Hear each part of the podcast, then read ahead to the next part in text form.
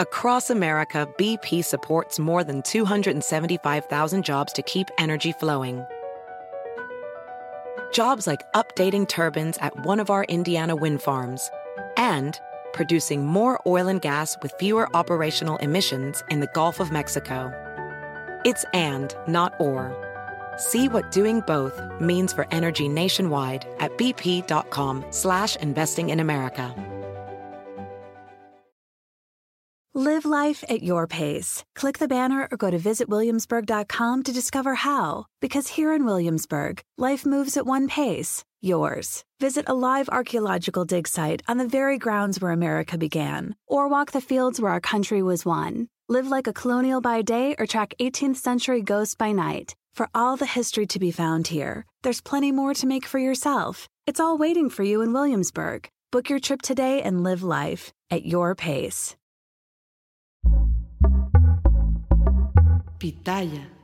La elección en Coahuila demuestra que Morena se ha convertido en la serpiente que devora su propia cola. Desde muy temprano la coalición de la 4T quedó partida y el fin de semana, en un movimiento político pero sin efectos legales, la dirigencia nacional del Verde anunció que declinaba en favor del abanderado de Morena, Armando Guadiana. Pero las encuestas indican que el PRI mantendrá Coahuila como bastión. Por eso el tema de fondo es si esto puede ser una premonición del 2024.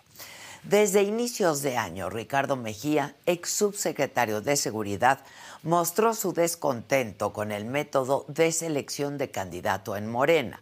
Participó en la encuesta y la perdió, pero su queja fue castigada con el desprecio y el destierro del partido. Y finalmente se convirtió en candidato del PT y pasó del 2% en las encuestas hasta un 10, un 11%. El crecimiento de Mejía prendió las alarmas y frecuentemente el dirigente de Morena, Mario Delgado, pidió a las corcholatas arropar al candidato. Y mucha falta hacía, pues Guadiana ha sido sumamente cuestionado por su riqueza generada en el negocio de la minería, su largo pasado priista también y su desempeño con los debates con propuestas como la de llevar al cantante Peso Pluma a Coahuila. Pese a ello, Mario Delgado de última hora lo consiguió. Hace una semana, Claudia Sheinbaum estuvo en Torreón. El sábado, Ebrard acompañó a Guadiana en Saltillo. Ahí el canciller no tomó el micrófono y se limitó a saludar a los asistentes. El gesto no fue una casualidad porque Guadiana públicamente apoya las aspiraciones presidenciales de la jefa de gobierno. Además del factor Mejía, el hecho de que el Verde, que actualmente funciona como un partido satélite en la 4T, se uniera con el partido local Unidad Democrática de Coahuila para impulsar la candidatura de Lenin Pérez, también le costó algunos puntos al oficialismo en las encuestas. Pues si al principio la alianza Morena, Verde y PT se proyectaba con una amplia ventaja frente a la coalición de la oposición, el quiebre de la 4T terminó borrando esa ventaja. Sin embargo, el sábado, la dirigente nacional del Partido Verde y otros destacados personajes de ese partido, como Manuel Velasco, anunciaron que declinaban en favor de Morena. Un movimiento político, pero les decía, sin efectos legales, porque la figura de declinación no existe en la legislación electoral. Cuando un candidato declina a favor de otro, lo que está haciendo es renunciar a la contienda, pero esto no representa legalmente una alianza formal con el partido o la coalición por la que se muestra apoyo. Es decir, las boletas electorales en favor de Lenin Pérez van a ser registradas para él, no para Guadiana.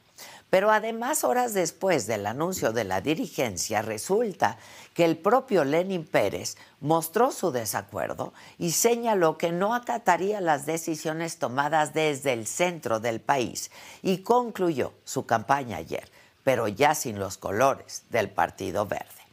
El balance en la elección de Coahuila tiene una conclusión que es muy evidente el único beneficiado con las disputas de la 4T fue el candidato de la Alianza Va por México, Manolo Jiménez, quien en las últimas encuestas va a la cabeza en las preferencias de los votantes con más del 40%. Y Guadiana va unos 12 o 15 puntos atrás, esto de acuerdo con distintas mediciones. Es poco probable que la declinación del verde, que alcanza apenas seis puntos, revierta esta tendencia a pocos días de la elección. La alianza que soñó la 4T para quitarle el PRI a Coahuila luego de gobiernos tricolores ininterrumpidos desde 1947 se quedó en eso, en un sueño, una larga cadena de errores. Por ejemplo, el manotazo desde Palacio Nacional para desterrar a quien desconociera el resultado de la encuesta, las debilidades de Guadiana como candidato y el desplazamiento de Lenin Pérez desde la dirigencia nacional del Verde le pueden costar la elección a Morena, pero sobre todo mostraron que Morena se ha convertido en esa serpiente que devora su propia cola. Ya veremos si aprenden de los errores o si por el contrario se condenan a repetir la historia en la madre de todas las batallas, la del 2024. Ya veremos. Yo soy Adela Micha.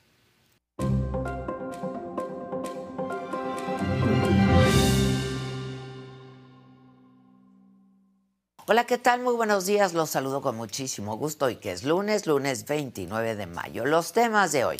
A menos de una semana ya de las elecciones para renovar la gubernatura del Estado de México, Delfina Gómez, la candidata de Morena, Verde y PT, tiene 57% de la intención de voto, mientras que Alejandra del Moral, candidata de la Alianza PRI, PAN, PRD, Nueva Alianza, obtiene 43%, una diferencia de 14 puntos. Esto, según revela la encuesta del diario El Financiero. En otros temas, ciudadanos marcharon en varias ciudades del país en defensa de la Suprema Corte de Justicia. En la Ciudad de México, un grupo llegó a la sede de la Corte para retirar a los morenistas que habían instalado un plantón desde abril. Sobre este tema, en la mañanera, el presidente López Obrador aseguró que quienes marcharon en favor de la actuación eh, de la Corte actuaron con prepotencia y no debieron ir a provocar. En el escenario político, el coordinador de los senadores de Morena, Ricardo Monreal, pidió al Partido del Trabajo que siga el ejemplo del verde y que apoye la candidatura de Armando Guadiana en Coahuila. En información internacional, el presidente del gobierno español, el socialista Pedro Sánchez, anunció hoy el adelanto de las elecciones legislativas nacionales al 23 de julio, luego de la derrota de su partido en las elecciones municipales y regionales del día de ayer. En los otros temas, el cantante Alejandro Sanz alarma a sus fans por un mensaje depresivo sobre su estado emocional. Ni el hermano de Luis Miguel, Alejandro Basteri, consiguió boletos para verlo en concierto. Los Tigres derrotan a las Chivas en la final del torneo Clausura 2023 del fútbol. De todo esto y mucho más estaremos hablando esta mañana aquí en Me lo dijo Adela, así es que no se vayan, que ya comenzamos. Across America, BP supports more than 275,000 jobs to keep energy flowing. Jobs like building grid-scale solar energy in Ohio and producing gas with fewer operational emissions in Texas. It's and, not or. See what doing both means for energy nationwide at bp.com slash investing in America. Calling all operatives. From now to March 30th, MGM National Harbor invokes your skills to play Covert Cash, a spy themed kiosk game series where classified missions, hidden rewards, and daily thrills await. Sign up for MGM Rewards to play and unlock up to $25,000 in hidden free play daily and entries into our grand escape car drawing on March 30th. Visit MGMNationalHarbor.com slash covert cash to begin your mission. Must be 21. Please play responsibly. For help, visit MDGamblingHelp.org or call 1 800 Gambler.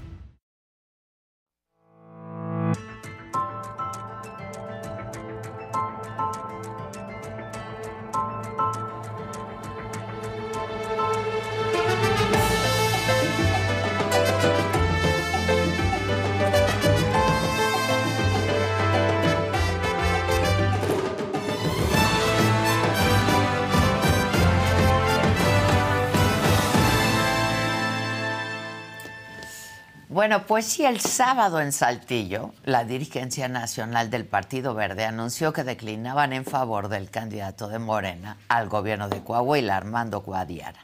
Y así lo dijo Karen Castrejón, presidenta nacional del Partido Verde. El Partido Verde, privilegiando a la gente del estado de Coahuila más que a los candidatos, decidió avanzar y consolidar la cuarta transformación aquí en este estado. En ese sentido, apoyamos a la candidatura a gobernador de Armando Guadiana. Bueno, en esa misma conferencia de prensa, el presidente nacional de Moreno, ya lo veíamos ahí, Mario Delgado, habló del momento que vive Morena. Son momentos de definiciones en nuestro país, en Coahuila, lo que aquí ocurra tendrá repercusión a nivel nacional.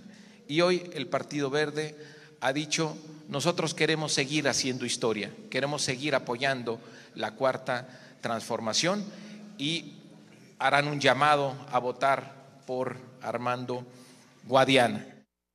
¿Ahora qué? El candidato del Verde, Lenin Pérez, difundió un video en sus redes sociales donde rechaza declinar a favor del morenista Armando Guadiana. No me van a doblar, no voy a declinar y se los digo a la cara, por más circo, maroma y teatro que hagan, su candidato no va a ganar. No va a ganar porque no representa el cambio que hoy los coahuilenses buscan. Bueno, ¿Qué es lo que está pasando allá en Coahuila? Vamos a hacer contacto con Magda Guardiola, corresponsal en Coahuila. Magda, ¿cómo estás? Buen día. Adela, ¿qué tal? Muy buenos días, buenos días al auditorio. Pues hasta este lunes el Partido Verde no ha presentado una solicitud formal de desistimiento de esta coalición del Partido Verde Ecologista de México con la Unidad Democrática de Coahuila, que pues llevan, van en coalición y llevan como abanderado a Lenín Pérez. Y es que no lo pueden hacer, Adela, porque esta figura pues prácticamente no existe en la ley electoral.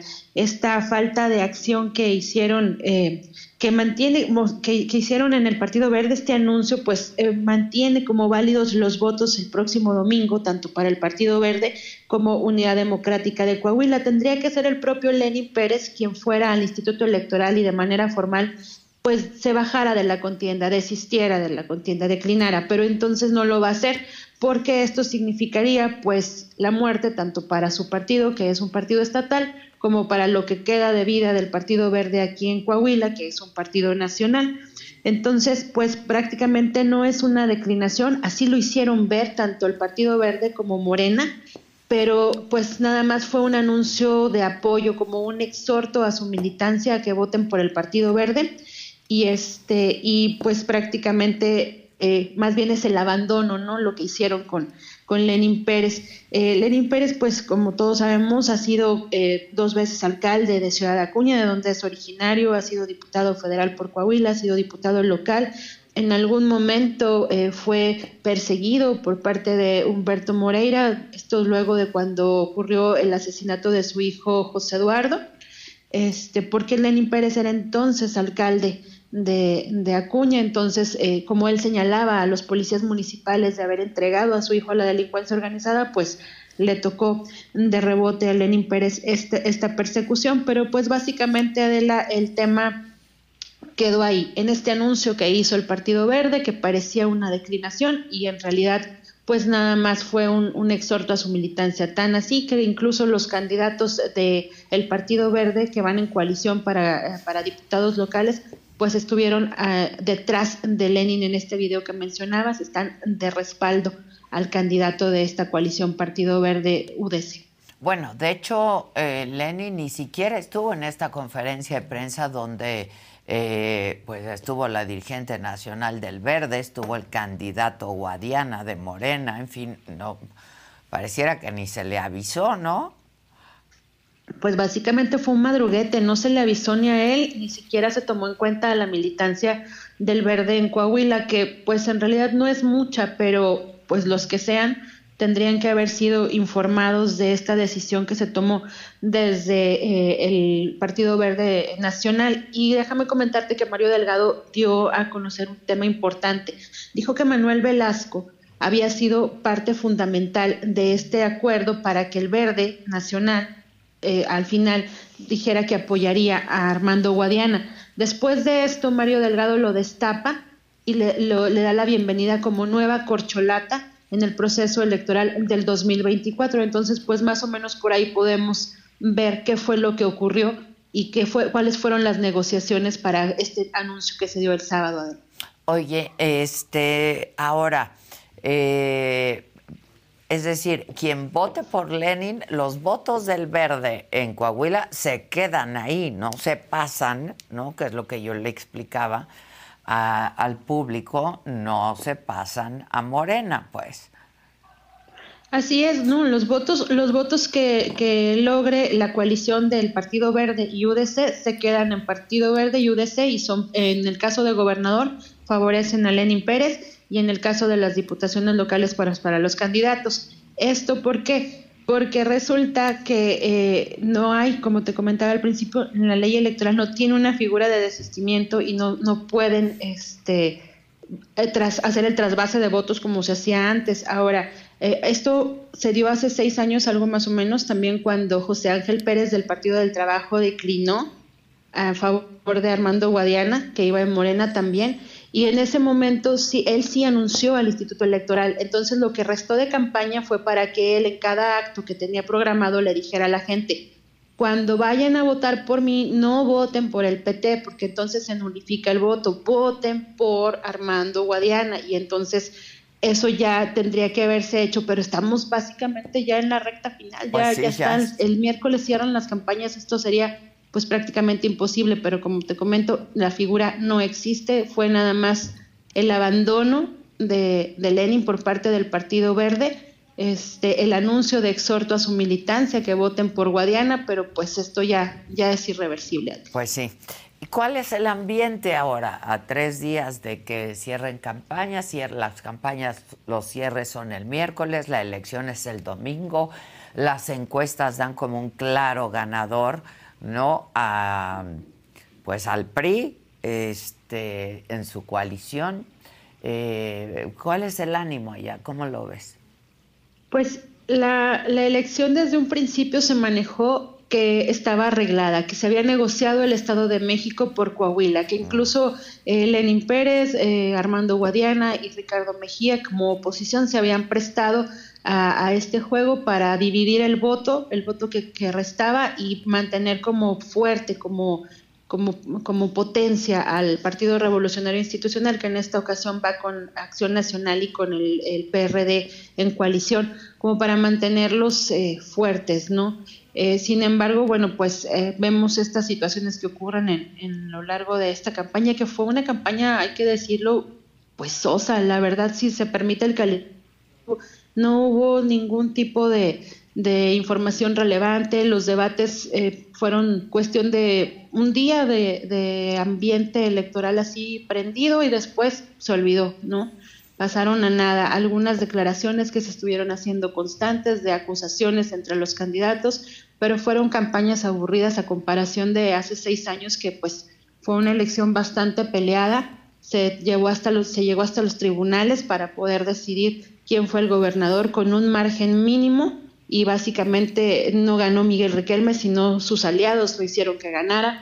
Entonces, pues pensábamos que se iba a repetir un escenario así este, este, este año y en realidad no, fueron las campañas más aburridas que pudieron ocurrir aquí en Coahuila. Eh, estaba muy cantada, ¿no? Ya desde un principio. Este, Esto que nos decías que, parece, que pareciera y que se y empezó a trascender de que había un arreglo, ¿no? Coahuila por el Estado de México, pues sería como mera simulación, pero eh, ¿lo ves? ¿Lo ves así? Ricardo Mejía prestándose, desterrado, eh, vitupereado desde Palacio Nacional, ¿lo ves? Pues es que Armando Guadiana es un candidato que no ha levantado, ha sido candidato para gobernador ya en alguna ocasión, hace seis años, luego fue candidato eh, alcalde de Saltillo con un con un contrincante del PRI más que gris y todavía así le ganó por mucho. El, PRI hizo su trabajo, sacó su maquinaria aceitada, hizo los números que tenía que hacer y pues prácticamente dejó en la lona Armando Guadiana. Entonces, volverlo a colocar Morena, eh, Armando Guadiana como candidato sabiendo que tenía dos elecciones perdidas, pues la verdad es que no, no, no, no se entiende esa e, esa propuesta, ¿no? E, esa necesidad de poner a Armando Guadiana como candidato. la salida de Ricardo Mejía, pues pudiera parecer que, que hace como que lo, es, el, es el candidato real, el que tendría que llegar, pero tampoco es un partido, el Partido del Trabajo aquí en Coahuila, que tenga gran militancia, ¿no?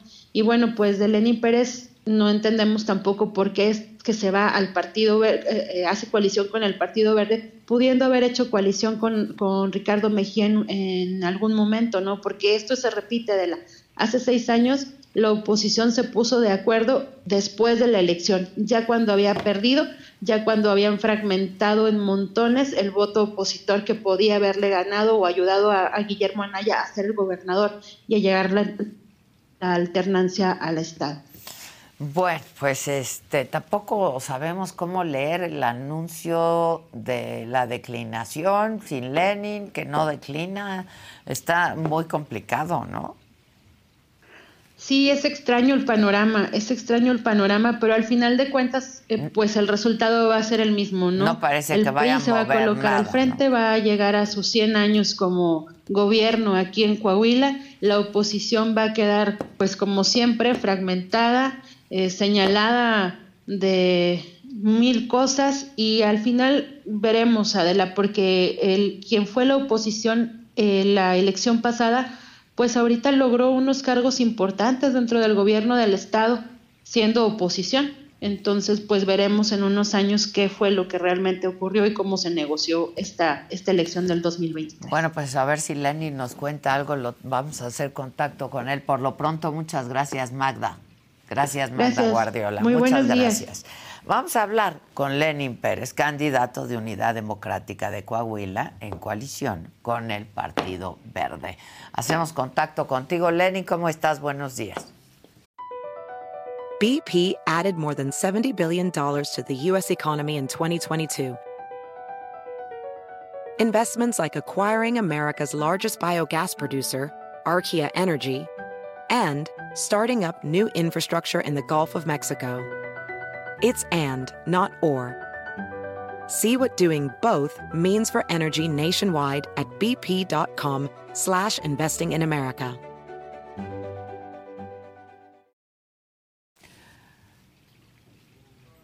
No te escuchamos, Lenin.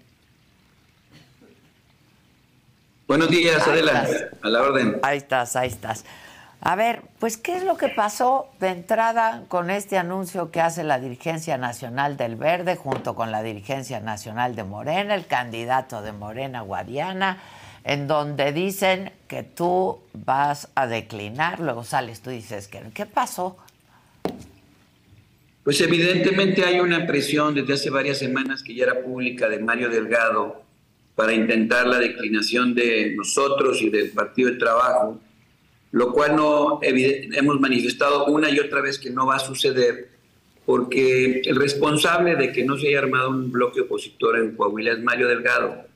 Él impuso la candidatura de Armando Guadiana, que tiene un enorme rechazo en nuestra entidad, y, y desplazó la decisión hasta finales de diciembre, cuando estaban los términos para armar las coaliciones encima. Entonces, hoy pretender responsabilizarnos a nosotros de una decisión que era muy importante para poder hablar, armar un frente democrático, pues es muy irresponsable. Eh, Armando Guadiana va en caída libre en las encuestas. Su desempeño a lo largo de la campaña ha sido pésimo y está tratando de darle respiración de boca a boca con este tipo de medidas. Pero bueno, yo creo que se toparon con paredes. Es muy evidente lo que sucedió. la presencia de la Dirigencia Nacional del Verde en Coahuila con Mario Delgado pues no estuvo acompañada de los 16 candidatos a diputados de la Alianza Respetemos Coahuila ni de tu servidor. Hemos rechazado de manera unánime esa posición y nosotros vamos a continuar en nuestra campaña hasta el 4 de junio, porque además legalmente no eh, pretenden confundir, pero nada de eso va a suceder. Todos los votos que se emitan a favor de UDC y del Verde se van a computar para nosotros, no para Morena. Las boletas ya están impresas y, y bajo esa disyuntiva, pues yo te diría, todo indica que se empezó a meter presión para el 24, empezó el chantaje de, de la dirigencia de Morena del Partido de Trabajo y, y al Verde, de que si no acompañaban esta elección aguadiana, pudieran ser este, de una manera no contemplados en la elección del 24, que eso a nosotros no nos interesa, no somos monedas de cambio y tenemos una, una situación que tiene que ver con dignidad y con respeto a miles de coahuilenses que hoy repudian la candidatura de Armando Guadiana. Yo no voy a ceder por un cargo que me ofrezcan o por una chambita o por alguna situación particular, porque nuestra responsabilidad pública desde el 2011 ha sido intentar sacar al PRI de Coahuila. Hemos estado en todas las alianzas que han intentado desafiar al PRI y acabar con estos casi 100 años de mal gobierno. Pero parece que no lo van a lograr, ¿no? O sea, todo indica que pues va a ganar el PRI. Ahora, la pregunta es, ¿a ti te habían estado buscando para que declinaras? Al principio de la campaña, algunos emisarios de parte de Morena que me hicieron algunos planteamientos, algunos, unas eh, ofertas políticas que he rechazado una y otra vez. Del lado del verde no tuvieron ni la cortesía, ni un mensaje, ni un WhatsApp. Yo me enteré de esa decisión casi unos minutos después de la conferencia que tuvieron por acá. Y eso ha provocado la indignación de la militancia, de los candidatos y las candidatas, y les hemos dicho clara y contundentemente, nosotros eh, estamos aquí buscando que Coahuila cambie y tener, generar la esperanza de que Coahuila pueda tener unas condiciones distintas. Somos el estado más endeudado del país, Adela. Tenemos la corrupción más alta de México, indignante, producto de enormes niveles de corrupción. Tenemos este, dinero de Coahuila en el extranjero decomisado. Aquí no se ha castigado a nadie. Y, Armando Guadiana está hoy rodeado de una serie de funcionarios del gobierno de Rubén Moreira y de Riquelme. Es una licuadora de los mismos. Entonces, para nosotros no representa ningún cambio y, nuestra responsabilidad es pública. Vamos a dar nuestra pelea desde nuestra trinchera y sí es lamentable que no haya habido la voluntad política de las dirigencias nacionales de construir un consenso para poder generar un bloque opositor competitivo ante el PRI. Ahora, hablaba yo, no sé si lo escuchaste con la corresponsal, con Magda, a quien debes de conocer muy bien. Este, hablaba yo con ella y me decía que pues lo que había trascendido todo el tiempo es que había un pacto de eh, dejar que, que, Morena dejara que ganara el PRI Coahuila por el Estado de México y que todo lo demás, tú en el verde, este, Mejía en el Partido del Trabajo, Guadiana, mal candidato eh, por Morena, que había sido pura simulación. Eh, ¿Cómo estuvo todo eso, Lenin? ¿Cómo, pues fueron las no, negociaciones? No tengo las evidencias no tengo las evidencias, pero te puedo decir lo que en la lógica política, en 22 estados han ido juntos el PT, el Verde y Morena, y han ganado muchas elecciones. En este momento van juntos en el Estado de México. No es casualidad, yo sí lo, lo he dicho en muchas entrevistas, me parece sospechoso que en Coahuila no se haya generado una construcción, o sea, cuando conocemos todos a la dirigencia del PT y del Verde, que no se haya podido armar una, una, coalición en Coahuila. Y más cuando yo veo votando a los diputados del PRI Coahuila la reforma constitucional para la Guardia Nacional, o cuando los ves no saliéndose del quórum para romper el quórum en, en, el plan B de la reforma electoral. Evidentemente existen este, construcción de acuerdos que se pudieron haber dado, pero no conmigo, Adela, yo he estado, hace seis años estuve en la alianza de, con Guillermo Anaya en el PAN, intentando sacar al PRI Coahuila. Eh, Guadiana y los demás estuvieron enfrente dividiendo el voto. Nosotros hemos sido perseguidos políticos. El año pasado estuve en una huelga de hambre perseguido político por Riquelme. Lo sé. ¿Por, qué te, ¿por qué te dices perseguido político, Lenny? Porque el año pasado la Alianza de Unidad Democrática con Morena fue la que logró los triunfos Aquí, aquí Morena no hubiera ganado ni un distrito de los siete Y nosotros, eh, al, habernos aliado con Morena, le, provocamos derrotas al PRI en, una presencia que tiene nuestro partido de ser muy fuerte en la carbonífera hacia la frontera y perdieron los distritos, los municipios más grandes que se ganaron por la, por la alianza fueron los nuestros y se tumbó mi candidatura a la Diputación Federal con el manoseo en los tribunales electorales locales. Eh, tumbó nuestro candidato a alcalde, que lo recuperamos en los tribunales, pero ante esa agresión que, que todo Coahuila conoció, estuvimos en una huelga de hombre de casi 10 días. Entonces, cuando Mario Delgado acusa de este tipo de cosas, es enormemente ingrato. Evidentemente se ha rodeado de gente que lo ha desinformado, pero tampoco mostró nunca voluntad política para armar una alianza en Coahuila. A Delfina la determinó candidata a mediados del año pasado. Aquí hasta finales de diciembre, en, el últimos, en las últimas horas, quiso venir a conformar una alianza y luego viene con una determinación de que sea Guadiana un eterno perdedor, que es que te digo, está rodeado de, todos estos priistas que representan lo más negro de la política en Coahuila y pretendernos pedir que nos sumáramos a su candidatura. Entonces, bueno, nosotros tenemos una responsabilidad pública, tenemos 27 años, he sido alcalde dos veces, diputado federal, diputado local, he ganado siempre al PRI y, pues nosotros no vamos a perder nuestra congruencia, nuestra lucha este, en, lo que creemos y lo que hemos este, este, participado siempre. O sea, lo que se te ha hecho sospechoso es que no se lograra desde inicio una alianza, ¿no? Como se ha venido haciendo entre Morena, PT y el Verde. Pues a mí me parece difícil creer, por ejemplo, que un subsecretario de Seguridad Pública que sale cada jueves en las mañaneras, de repente se voltee, le dé la espalda al presidente y diga que se le revela y se va por otro lado. Eso a mí me parece muy difícil de creer. Y en ese sentido, bueno, pues coincido con la compañera corresponsal en términos del sospechosismo, pero yo sí tengo eh, la claridad y, y, la calidad moral de decirte que nosotros no estamos siendo parte de esa de esa este, decisión que se pudiera haber armado en la política nacional, porque nosotros estamos participando en un esfuerzo acá local y, hicimos todo lo que se quisiera hacer. Nunca me contestó el mensaje el secretario particular de Mario Delgado, nunca me recibió, este, entonces nunca, nunca demostró voluntad, entonces uno no va donde no lo invitan. Entonces hoy estamos nosotros determinados a terminar nuestra campaña hasta hasta el 4 de junio y tenemos mediciones que te puedo hacer llegar, Adela, que ya se hicieron respecto al, al, impacto que tuvo la noticia del, del verde. Es, justo lo que te iba a preguntar, ¿cuál ha sido el impacto y el ánimo ahí entre, pues entre... Te, las eh, voy a hacer llegar. Acá, acá en el norte decimos, cuando obra el mal se te pudre el tamal, y pues no le salió bien el tiro porque la, la indignación de este tipo de decisiones centralistas desde la Ciudad de México molestan mucho a los covilenses, que nos quieran imponer y decirnos que, somos moneda de cambio o como unas fichas. Eso a nosotros nos molesta mucho y la población recibimos un, respaldo solidario muy importante. Yo creo que nos hicieron inclusive un gran favor porque hay un rechazo contundente a esa decisión nefasta en la manera en que traiciona la dirigencia del Verde y nosotros nos sentimos muy fortalecidos.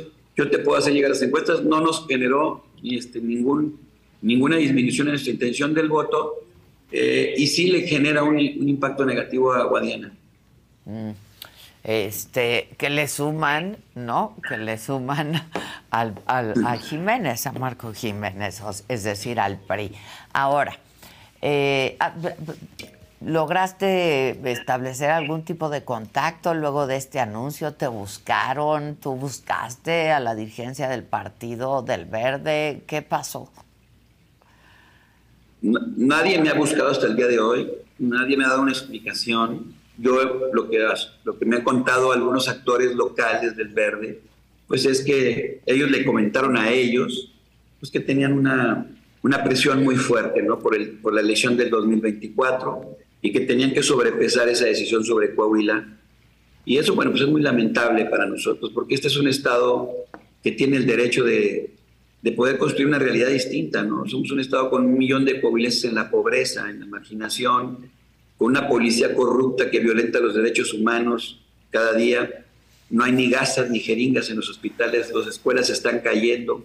Y nosotros estamos en nuestra lucha de la... Nosotros no nos vamos a, aceptar de ninguna manera este, estas decisiones populares. Nos vamos a fajar con toda determinación, con mucha dignidad y terminar nuestra campaña de la mejor manera. ¿Dónde será tu cierre? ¿Dónde va a ser tu cierre de campaña? Ya los cierres de campaña son el miércoles. ¿Qué tienes pensado? Ya llevamos tres cierres. Hemos hecho un cierre regional en, en, Torreón, muy importante. Eh, ya estuvimos en Piedras Negras. Ayer tuvimos un cierre con más de 4.000 gentes aquí en, en Ciudad Acuña y nos vamos a la carbonífera el próximo mañana. Cerramos en la Comisión Carbonífera y terminamos en, en Moncloa el próximo miércoles. Pues vamos a estar muy atentos. ¿Con el candidato del PRI has hablado? No, de ninguna manera. Este, fue diputado local conmigo, Manuel Jiménez, lo conozco desde aquella época. Era muy joven él. Sí, sigue siendo. Este, recuerdo, pues recuerdo de Manolo su nula participación en el Congreso, su poco, su poco esfuerzo por legislar. Pero bueno, se ha hecho un proyecto de inversión de casi casi cinco años de posicionamiento del aparato de gobierno, de todos los recursos públicos en favor de su posicionamiento, pues tiene una, una ventaja enorme frente a quienes llegamos a hacer campaña hace dos meses y, y, que, bueno, pues que Coahuila es el bastión a nivel nacional del PRI con una estructura de más de 400 mil despensas que se reparten mes con mes y que es la base de movilización de este partido.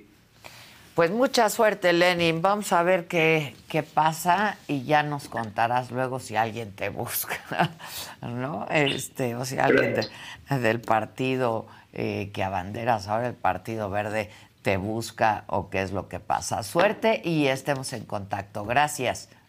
Gracias a ti, Adela. Un abrazo. Gracias. Pues así las cosas en Coahuila, así las cosas en el Estado de México.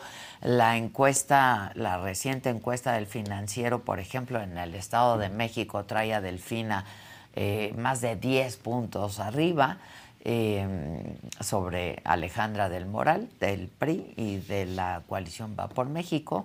Eh, pues ya son las elecciones el próximo domingo. El llamado, por supuesto, como en un acto ciudadano, es que la gente salga y vote, por quien quiera pero que salgan y voten, que hayan participación, que haya participación y que hayan participado en esto que son decisiones muy importantes para la vida cotidiana de todos. Uno piensa que no, pero tienen que ver con la vida cotidiana de cada uno de nosotros. Y para quienes viven en Coahuila, en el Estado de México, pues las elecciones del próximo domingo son bien, bien importantes. En otros asuntos y cambiando el tema, como cada lunes en este mismo canal de la saga, hoy a las 7 de la noche se te estuvo di y di. Hoy se puso muy caliente con eh, Joana Vega Biestro y Arad de la Torre. Se toparon en esta fiesta. Arad pues eh, se acercó a ella de muy mala manera. Le dijo en su momento que, que no le gustó cómo se expresó y que su hija se iba a tragar todas esas palabras el día de mañana. ¿Están callados? ¿Están, están muy... No, estamos, la verdad es que... La verdad es un chisme que está bien fresquecito. Es que está muy cañón. Podría ser impacto está teniendo Luis Miguel. Es impacto. Este regreso. Es un fenómeno. Es un fenómeno. Claro. Ah, claro. Eso sería muy precioso.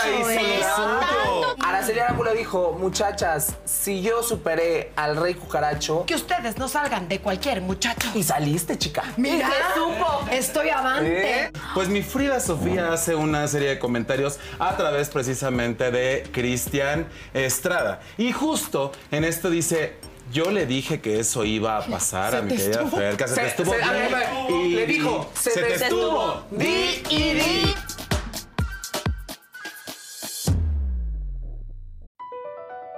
BP added more than $70 billion to the U.S. economy in 2022 by making investments from coast to coast.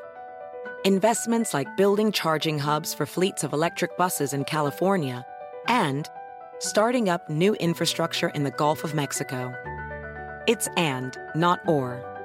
See what doing both means for energy nationwide at bp.com slash investing in America.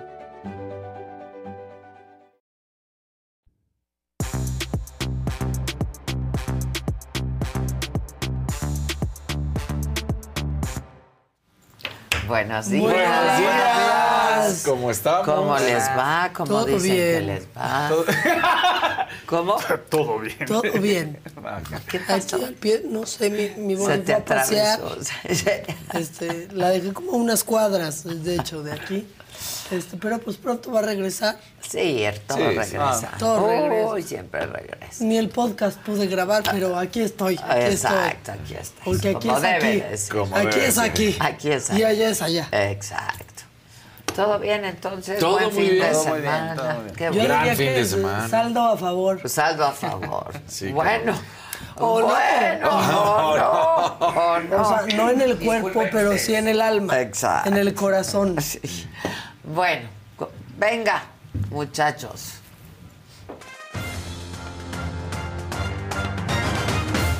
¡Ay! Te dicen alerta COVID en la sala nombre. No, no, Uy, no.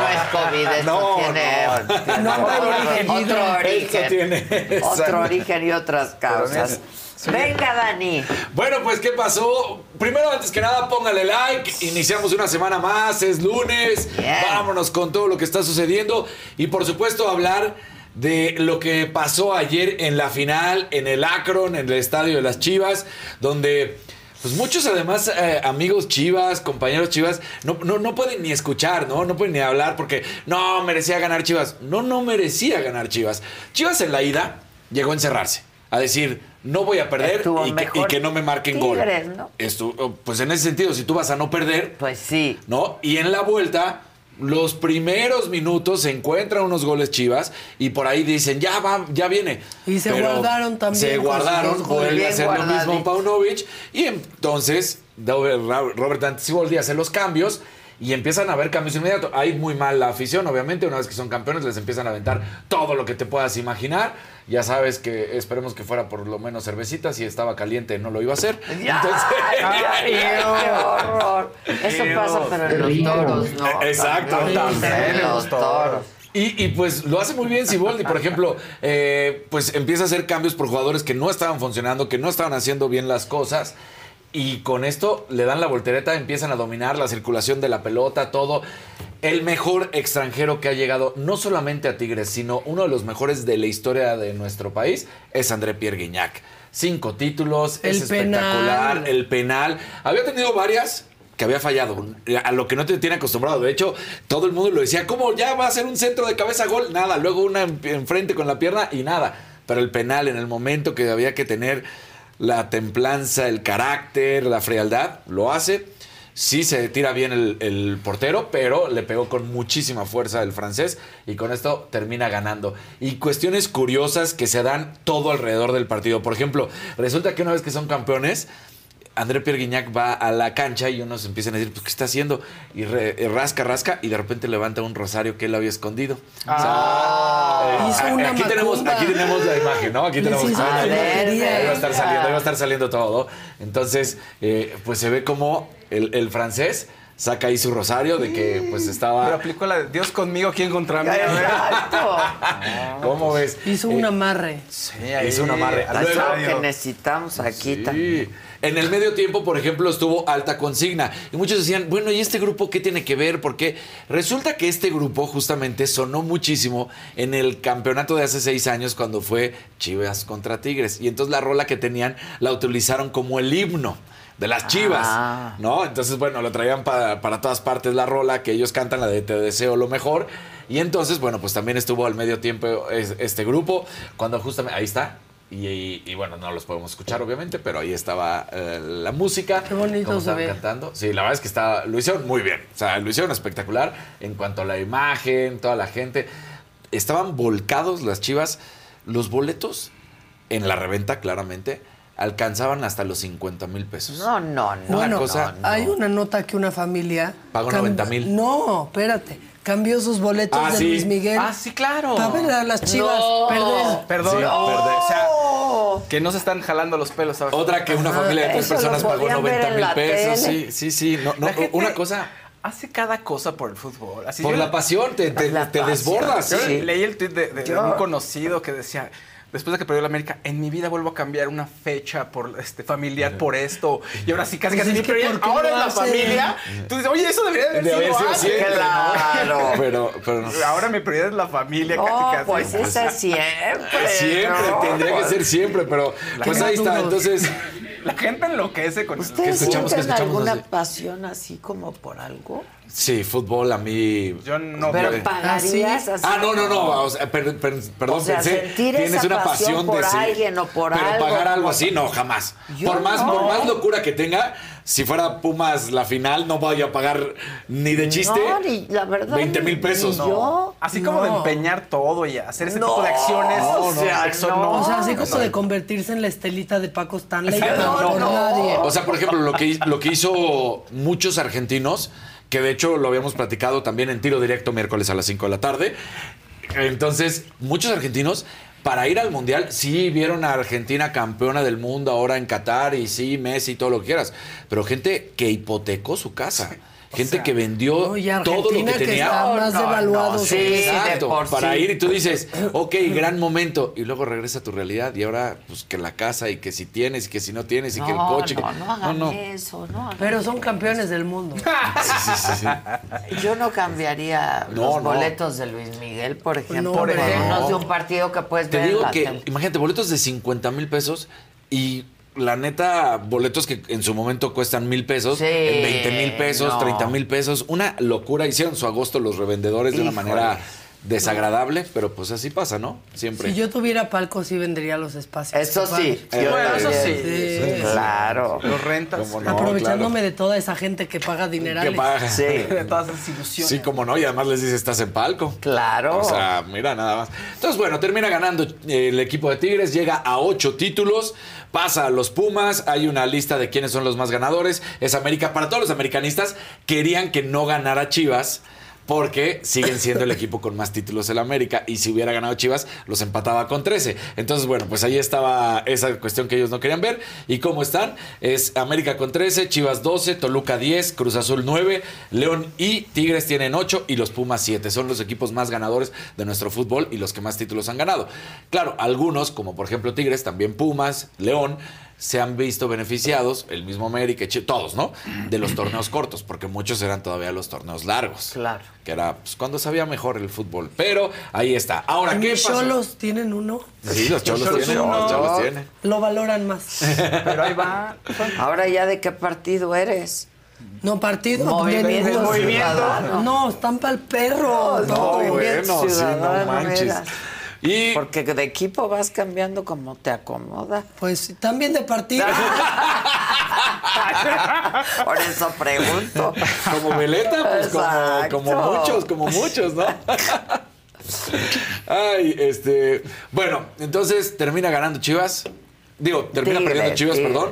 Tigres lo hace muy bien. La verdad es el equipo de la década, como normalmente regreso, pasa, ¿no? ¿no? Sí, súper regreso. Porque ir 2-0 abajo, el segundo tiempo, van adelante. Lo que decíamos, vienen los cambios, empiezan a dominar todo. Fueron muy superiores a las Chivas, querían ser campeones y lo demuestran. Pues sí. Muy está. bien. Bien, Bueno, Tigres. Bien Tigres, bien, Bien Tigres. Tigres. Por Tigres. cierto, no termina ahí, pues ya que estamos hablando de, de temas políticos, resulta que Alfaro y Sami hicieron una apuesta. Que el que ganara, Ah, claro. obviamente, iba a beneficiar en su estado, del, del Del que- contrario. del contrario, a 60 niños con cáncer.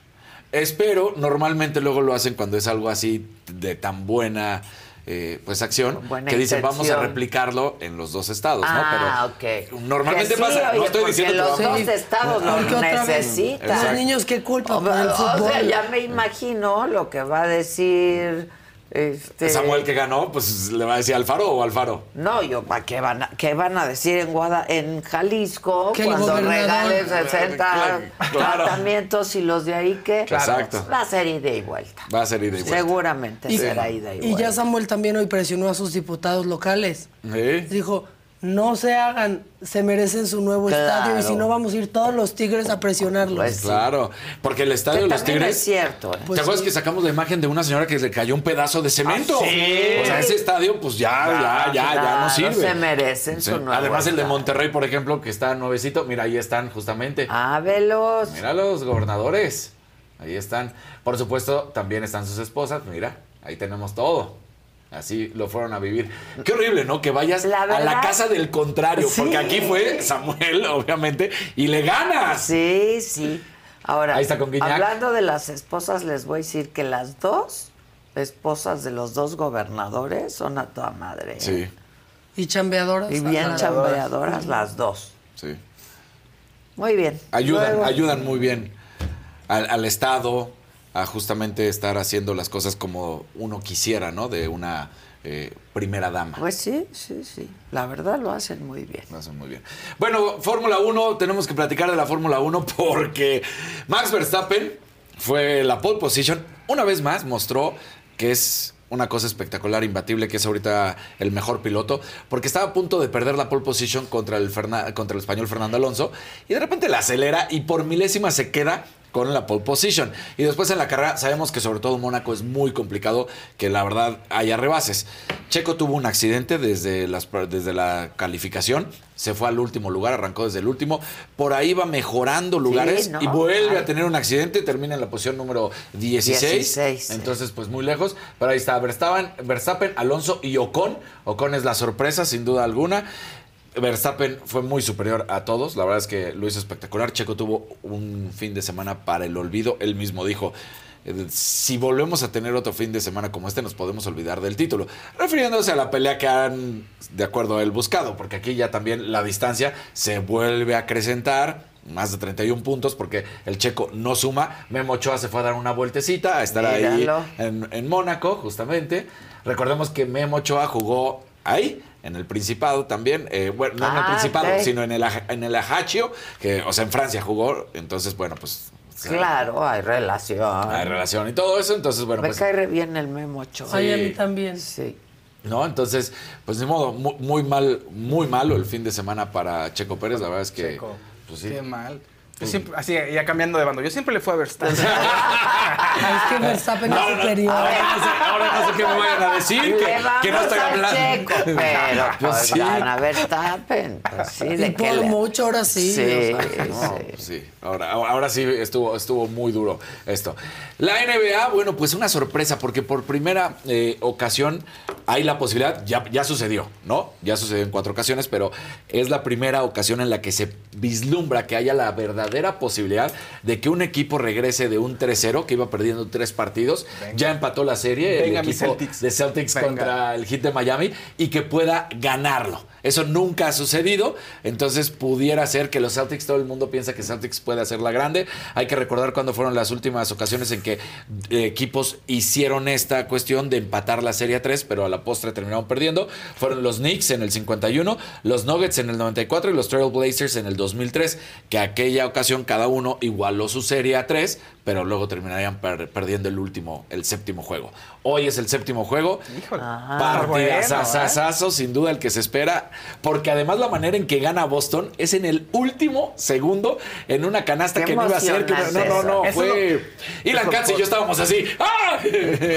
ah, claro, otra vez. Así, ¿qué tal? Otra, Otra vez. vez. fuiste Ya basta. Katz, ya basta. Sí, hasta por ahí hubo declaraciones fuertes de amor. Gina hasta los vio de que aquí, aquí, aquí hay bromance. Sí, sí, sí, hay sí, sí. bromance. ¿A qué hora hicieron eso? No lo sé. Bueno, Se ocupan de eso. Ahí, ahí estábamos en la fiestecita disfrutando muy bien. Oye, y bueno, eh, justamente lo que decíamos de Lionel Messi, que todavía no se sabe, pues todavía se le sumó más el hecho de que él ya está fuera del PSG, no le interesa.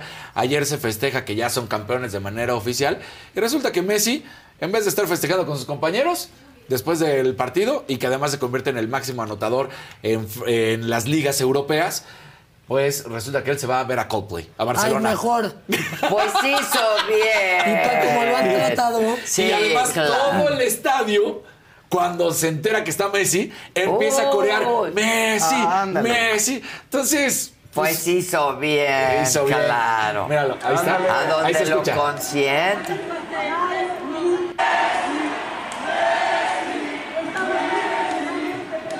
Entonces, imagínate. Pues todo- sí. entonces, pues yo, él dijo, a ver, ya soy campeón. Hizo muy Ahí bien, se ven, me la voy a Barcelona neta. y a ver a Coldplay, ¿no? ¿Cómo Aparte no? campeón con un gol suyo. Exacto. Ya qué más querían. Sí, Así para que no, para que no lo estén molestando. Que ni Es- digan. Exactamente. Que se vaya a Arabia ya este, a vivir con el dinero. Sí, Mira, dinero. ya lo hemos platicado, ¿no? O sea, ahorita la, la última oferta llegó hasta los 500 millones de euros que le están ofreciendo. Por temporada, no por todo el contrato. No, no, por eso es cinco lo que es Ajá. Pero es lo que yo te platicaba. A ver, él puede jugar dos años más en el nivel europeo. Y luego irse. Y luego irse. Y no será de 500, será de 300. Que son un chingón. Que son un chingo. No, o sea, No, o digo, sea. dice, bueno, puedo perder el 40%, pero voy a seguir ganando un chingo de lana. Claro. Y puedo jugar dos años más en el nivel más alto, que es, pues, la verdad, de Europa. Entonces, yo creo que, que Se eso va a quedar un par de Sí, un parcito más de años. No sé en qué equipo, todo pareciera indicar que sí sería el Barcelona, pero vamos a ver. Ay, sí, que se vaya al Barcelona, Que se vaya al- donde al- lo tratan muy bien donde y lo quieren donde lo aman. caray. El, Sí. el problema es el fair play financiero, que todavía el Barcelona no la libra, y entonces hasta que no le dé el ok la liga, no pueden hacer la oferta, ¿no? Ok. Así que, pues ahí está. A ver qué pasa. Pues sí. ¿Qué más? ¿Listo? Que la- ¿Listo? el celular dice. Gis le está hablando. Ay, Ah, ah, ok, seguimos viendo más. Este. A mí no fue. No, no, tú tranquilo, todo Ah, bien, tranquilo. no es para ti. no es para ti. Ay, a ver, pongan la foto. Miren, hace Ah. cuando era un niño apasionado al fútbol, el joven Samuel sería captado con cámaras, entrevistando a la figura futbolística de ese entonces, Robert Dante, mismo que hoy dirige al equipo campeón. Qué Esta padre. foto la posteó Samuel en redes. Ah, qué bonito. Mira, ya Mira, qué hicieron. bien. La, la replicaron. Ve nomás, qué buena onda, Ay, está niño. Samuel. Oye, como que no creció mucho. No, Sí, no. Se sigue viendo. No estiró. No estiró. No estiró. No digo le estiró. Trae pancita ahora. Pero ve qué padre foto. Sí, Casi que es la misma talla de playera. Ver qué larga está. Sí. Fue hace 22 años. No, bueno. Sí está padre esa foto, ¿eh? Sí, muy- Sí, como no, gran recuerdo. Lo hace bien, Samuel. Y te demuestra que sí es bien. tigre, no nada más porque haya Claro. llegado. O sea, es tigre. Es tigre. Él y la licenciada María Julia son los más tigres de todos. Hoy se espera a ver cómo llega su noticiero la licenciada. Ya es La tendencia. licenciada. Pues es que creo que la última llegó ahí con Sí, unos que la iban jalando y ella con capa después del campeonato. Quiero saber cómo va a A llegar ver hoy. cómo llega hoy. La televisión del interior. Muy bien. El que sigue, por favor. Venga,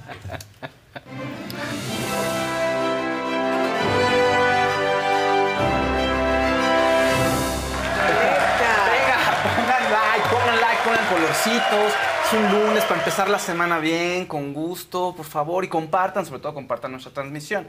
Oigan, quien estuvo muy triste en estos días y que... Un azulito. Venga, muy bien. Magda Morgado. Es mi cumple, Magda Morgado. Muchas felicidades. Muchas felicidades. Alejandro Sanz como que puso en alarma a todo el mundo. ¿Qué pasa con su mensaje? ¿Lo vieron? ¿Leyeron su mensaje? Dice, no estoy bien, no sé si esto sirva de algo, pero quiero decirlo, estoy triste y cansado. Por si alguien más cree que hay que ser siempre una brisa de mar o un fuego artificial en una noche de verano. Estoy trabajando para que se me pase y llegaré a los escenarios, dice. Y algo dentro... eh, Dice, ah, y algo dentro me dirá qué hacer, pero a veces no quiero ni estar, literalmente, solo por ser sincero, por no entrar al ruido, al ruido inútil. Sé que hay gente que se siente así, si te sirve, yo me siento igual. Muy bien.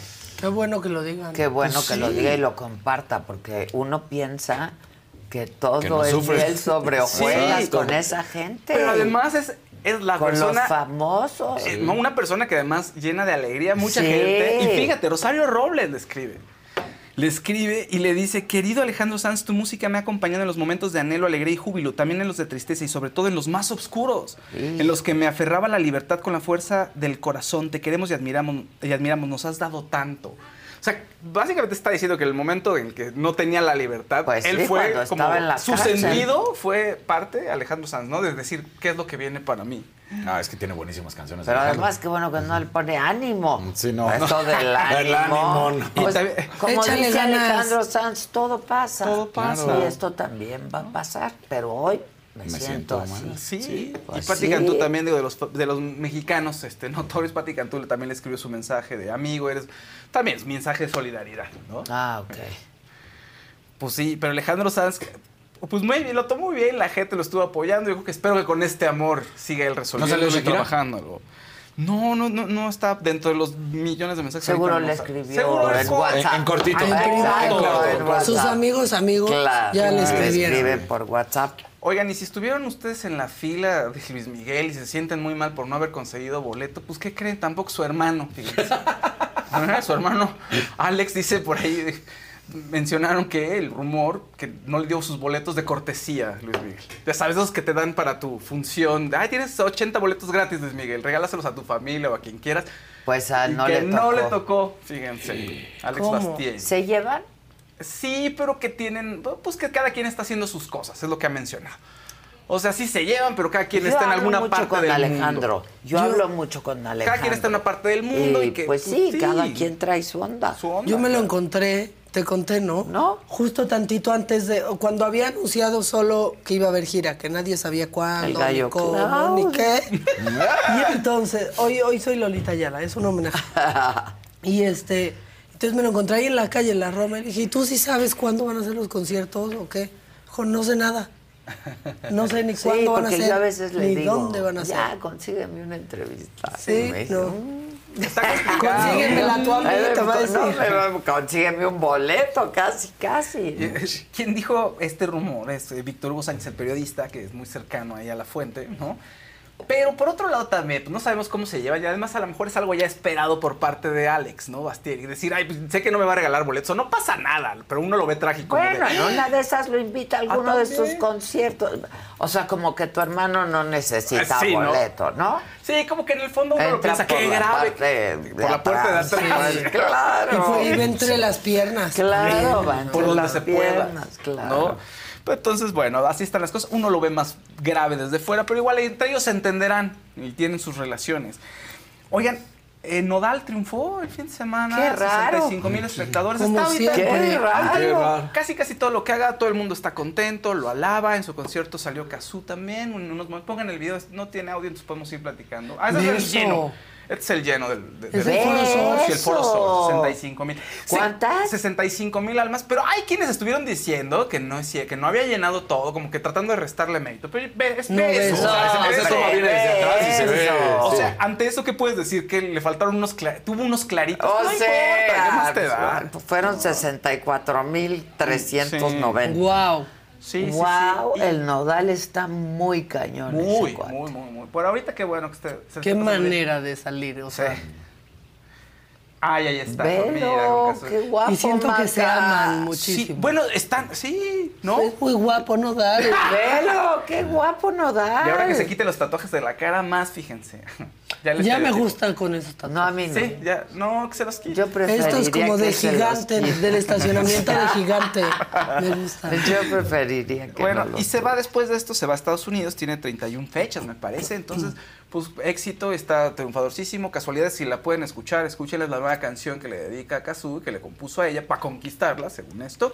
Y está bastante buena, está muy bien, muy, muy divertida, está increíble. Es otro, creo que es otro Aparte éxito. canta muy bien. Sí. Nodal. Sí. Canta muy ¿Y bien. cómo compone? Y cómo compone. Ese cuate canta bien. Muy, muy, muy bien. El actor Hugh Grant va a entrar en un tema espinoso, va a entrar en los juzgados para pelearse con el periódico The Sun porque lo está demandando. El Sun es un tabloide inglés que saca puras cosas del, del corazón y consigue la información de maneras dudosas. Y entonces Hugh Grant dice, a mí me espiaron en 2011, se intervinieron mis teléfonos, mandaron detectives privados y quiere ir a juicio. Es de mis ¿no? actores favoritos. sí. ¿Cómo no? Entonces resulta, él dice que van a ser su hija en el 2011 y que no, sabe, no sabían el sexo y que la única persona que sabía el sexo era una prima suya que dice que es muy confiable. Los papás de la mujer con la que tuvo el niño, que son de, de ascendencia asiática, que no hablan inglés. Y el Ay. hospital, entonces dice, y yo no les dije, no, o sea, ¿quién les dijo? Pues el hospital, pero eso es una manera ilegal. Dice, muchos otros tabloides me contactaron y dijeron, no vamos a publicar nada si tú no nos dices porque sería algo ilegal y poco ético. ¿No? y Pero entonces del el sí lo publicó. Bueno, entonces pues dice, es que- aquí eh, hay algo que estuvieron ellos Hay gato investigando. encerrado. O sea, hay gato encerrado en 2007 con otra una relación previa este, que, que había tenido. De pronto me llegaron unos mensajes a mi celular. Yo no le dije a nadie, mi esposa no se, bueno, la relación en turno no se enteró de esos mensajes que dicen que eran de una otra mujer que le hablaba en la noche. Son mensajes de broma de una persona que conozco, nadie sabía y de pronto todo el mundo lo sabía. Dice, ¿cómo? Pues me intervinieron mi teléfono, no hay manera. Qué prácticas. Sí, Eso sí. es completamente ilegal. El son tiene varias, pero hay varios casos, ¿eh? incluso en asesinatos y todo. Ha habido casos en que Pero entonces Hugh Grant demanda. demanda al periódico. Son La va a al ganar. tabloide, ¿no? A todo el grupo. Sí, Yo la creo va a que sí. ganar. Pero hay un tema legal. Hay un tema legal bien importante. Que hay una. prescriben los delitos. Después de cierto Ah. tiempo, si tú quieres demandar por eso, por espionaje, por estas prácticas, podría ser un problema. Podrían decirte, eh, desestimar el juez. El- la Como defensa, aquí las maestrías, manita. los plagios, Exacto. como que los- la defensa de Son dicen, híjole, es que lo- se tardó mucho tiempo en decirlo. Y eso puede ser un problema, pero bueno, eh, vamos a ver qué ocurre. Pero podría decir que lo siguen investigando, o sea, que llevan 20 años investigándolo y ahí ya... Vamos a ver qué es lo que determina el juez, ¿no? Vamos a ver cómo, es la, cómo son las cosas allá en Inglaterra. Oiga, quien estuvo en otro escándalo fue Arad de la Torre, anda muy, anda muy agitado ese muchacho, ¿no? Resulta que hubo un audio, no hay video, ¿eh? no se ve la cara, que presuntamente es Arad peleándose con gente de una aerolínea en Cancún. Yo leí eso por ahí. Entonces, este, podemos escuchar el audio, escuchémoslo. este, es un ¿Así video, pues, se puede? Podemos, a ver, espera, entonces, ¿tú crees?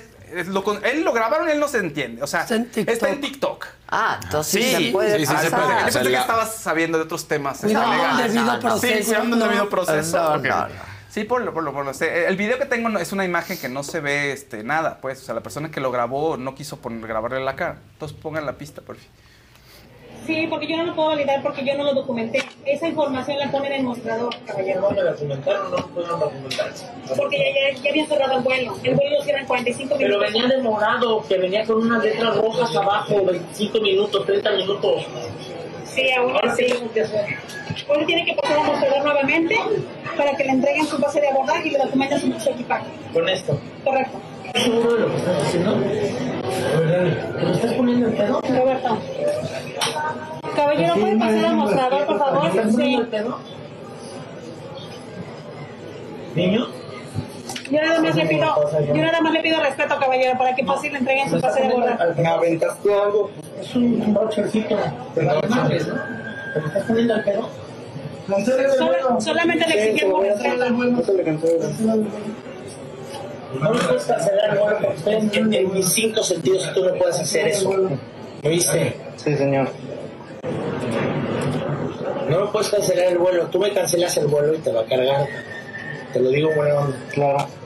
Yo nada más te dije, ¿te me estás poniendo al pedo? ¿Me van a cancelar el vuelo? Caballero, pase al mostrador para que le entreguen su base de ¿Me va a cancelar el vuelo? No, no vamos a cancelar. Pase por favor al mostrador. Pero ¿por qué ese señor me está amenazando, perdón? No le está amenazando. Bueno, entonces, eh, si no se entendió muy bien, que A ver, es sí, medio difuso. Él un llega tarde, la, la aerolínea dice, usted llegó tarde, ¿no? Y pues Y ya el ya vuelo está estaba cerrado cerrado. el vuelo. Y él traía una maleta, tenía que documentar. Y él dice, es que el vuelo venía demorado. Es decir, yo a lo mejor pude haber llegado tarde, lo que está- y se queda implícito, pero si el vuelo está demorado, pues él sentía que tenía más tiempo o que estaba en tiempo para poder Lo acceder cual al no es avión. así. Pues eh, mira, son dimes y diretes. Dice, No, pase sí. usted a mostrador, porque yo aquí tengo que el vuelo no está demorado. Por favor, pase a otro lado. Todavía si no fuera a documentar. Sí, Y ya traes tu pase, pasas. Sí, trae el pase. Pero aunque esté demorado, tú- y ella lo dice bien, los vuelos se cierran 40 minutos antes, ¿no? Entonces, si no documentó que ahí Sí, está pero el tema... a veces acuérdate que te llega un correo que te Ah, dice el vuelo está Le dice, demorado. le está- pregunta, Itinerario actualizado. Exacto. le llegó algo, no, no me llegó nada, yo vi en pantalla, este, tenía unas, unas letras, este, que venía demorado, sí, venía demorado, bueno, es que eso yo no tengo, pasa usted a- al mostrador, este, no hable, y todavía ella va y le dice, oiga, ¿y qué pasó? No, pues es que el señor llegó tarde, pero pues tenía su check-in, no, pero es que traía maleta, estaba muy grande la maleta, entonces no la podemos, no podía documentar ya. Y entonces él dice, que, eh, en algún momento le avienta algo a la persona que está allá A trabajando, al otro, al joven, hay una que persona, llegó. Y él cuando le dice, cancélale su vuelo. cancelarle su vuelo. ¿Qué? ¿Me vas a cancelar? Este, ¿qué? ¿Por qué? ¿Que te me vas a poner al pedo? No sé qué. Y cal- no, no, pues usted me aventó algo. No, pero entonces, ¿qué? ¿Me van a cancelar o qué? Que sí podrían hacerlo Pues Sí, también. podrían hacerlo, pero no, Ah, no lo vamos sí, a claro. cancelar. O sea- Tome su pase de abordar, señor, regrésese, váyase. Porque todo hasta él dice, ¿no? Creo, creo. Ahí escuché que dice, vengo en mis cinco sentidos. ¿no? Sí, o sea, ¿por qué me no vas me a dejas bajar? entrar? Claro, exactamente. Entonces, bueno, pues Pero simplemente porque el vuelo ya estaba cerrado. es lo que dice la Y aerolínea. tenía que documentar. Pon tú que no documentara y traes, pues en una de esas, y no se han cerrado las puertas del avión. Pues sí, él dice está demorado, es que, o sea, llegué tarde, no, no llegué tarde, pero vi que estaba demorado, entonces llegué al tiempo que tenía que ser porque no me dijo que estaba demorado, etcétera. Puedes pensar muchas cosas. Otra Ahora, vez en el pedir está el dar. Sí, también.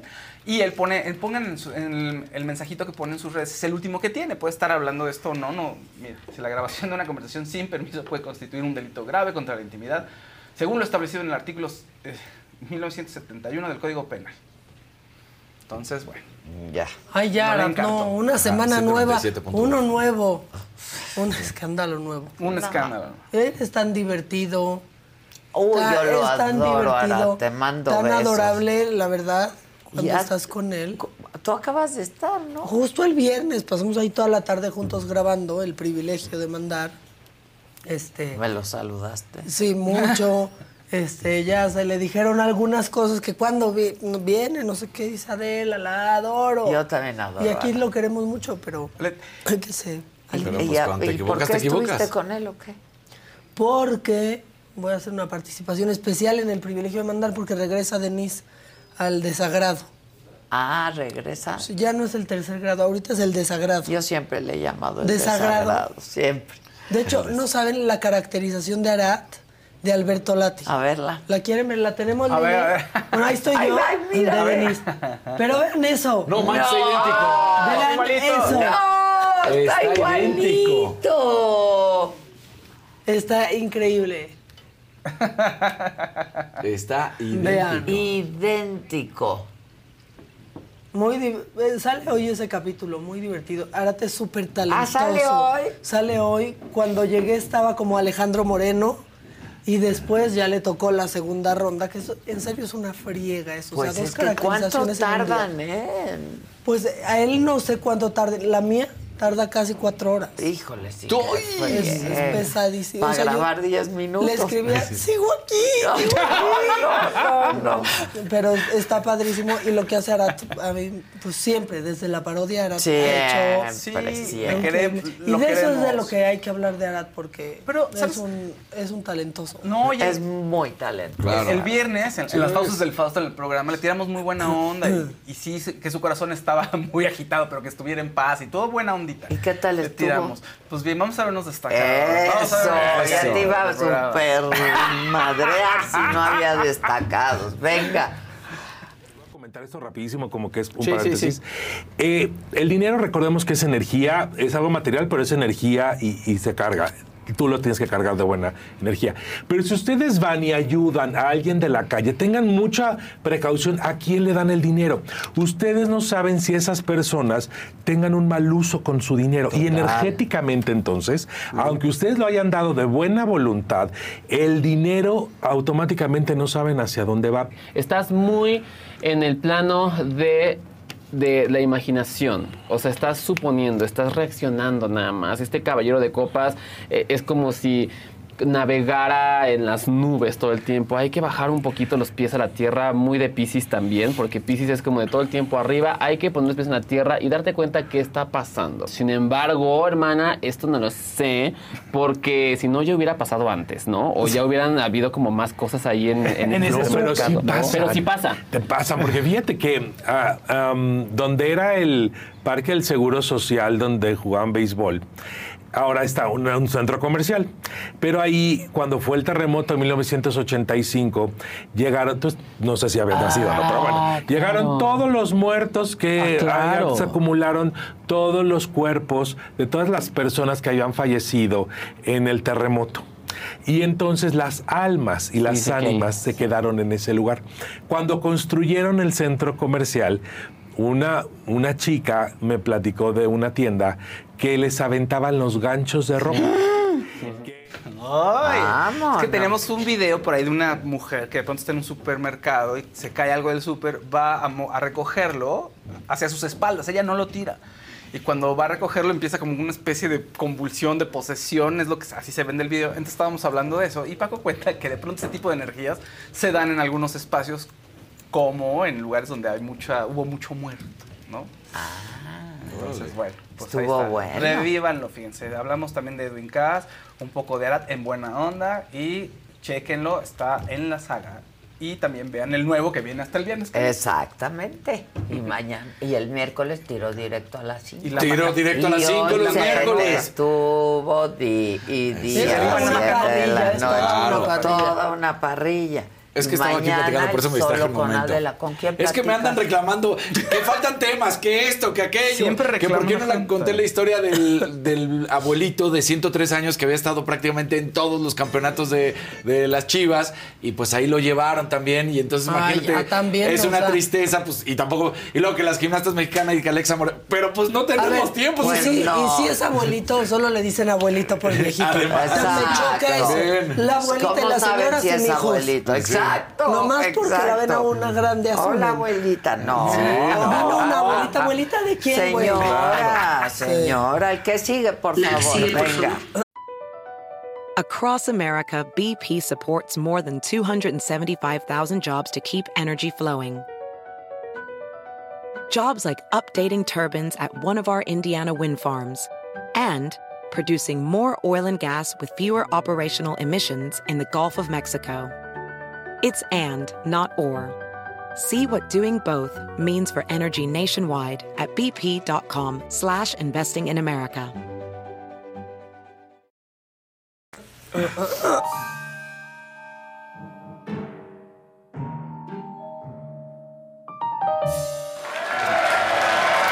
Bueno, vámonos con el resumen macabrón de la semana. Marco Cortés y Lili Telles, qué llenos, qué llenos de gracia, qué llenos de carisma.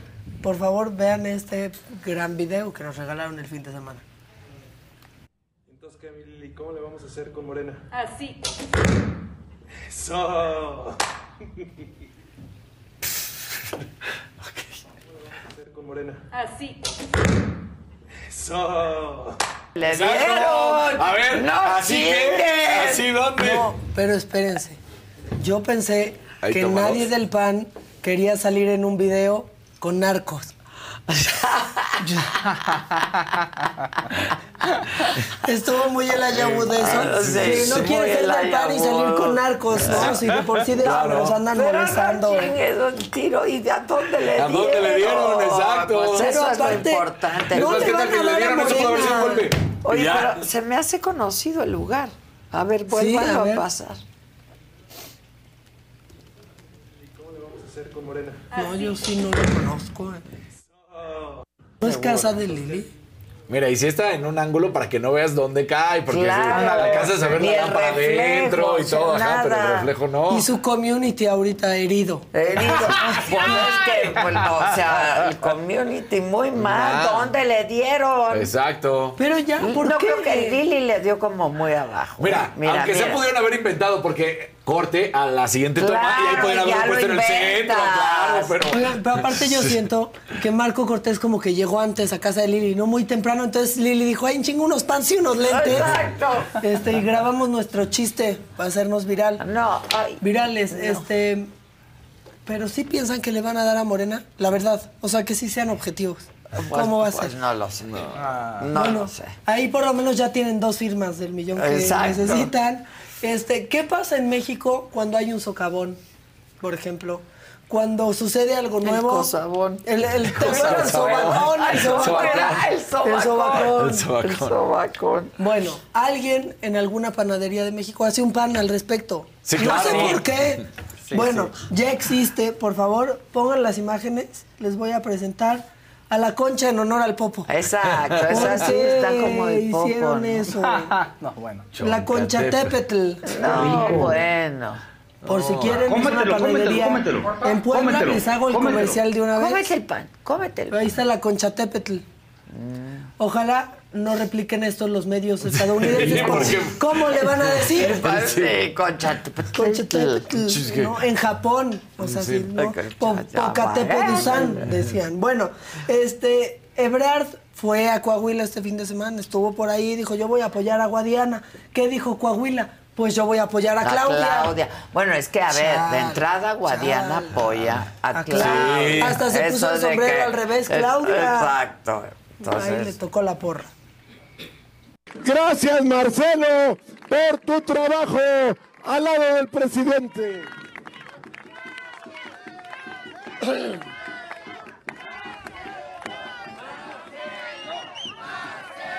Están diciendo, al ladito de él era los- la, la que está la diciendo. señora. La señora ahí está que dice. El ¿qué va? todo, sí. ¿no? Oye, qué imprudencia. Qué imprudencia. No, ya fue a apoyar. Sí. Se hace sí, ¿no? Ya fue allá a vivir el calor que viven ustedes. Bueno, No. con esto hay un marcador que se va empatando. No cuenta tanto como abucheo, pero pues sí cuenta como punto negativo. Ya lleva dos abucheos a Dan Augusto y ya lleva un Claudia, Claudia, Marcelo Ebrard. Yo voy llevando la cuenta. Ok. Yo les voy llevando Entonces la van dos. A uno. dos Adán, uno Marcelo. Uno Marcelo. Vamos a ver cómo se pone la Dos se va contienda. a poner muy, Sí. muy 10 a 0. A ver, no sé, el próximo fin, a ver Se qué. va a poner muy 10 a 0. Oye, en, en el chat están pidiendo tu simipaleta. Te- es buenísima. El viernes me dieron una simipaleta con propóleo para ¿Y poder sí? grabar. Sí. Me sirvió mucho hasta que fui al baño y se me cayó y pues ya no la iba a levantar, Sí, ¿verdad? no, Pero lo que pude me sirvió mucho. Voy a ir al rato a comprarla. Les agradezco por preocuparse por mi salud. Ahora, este fin de semana, ya lo mencionaste, fue la marcha para depender- defender a la Suprema Corte de Justicia. Y llegaron los. Y así como criticamos a unos, también tenemos que criticar a otros porque... ¿Pa' qué aquí- llegan? Aquí, hay que decirlo, nos dan pena por igual. Sí, Por todos. igual.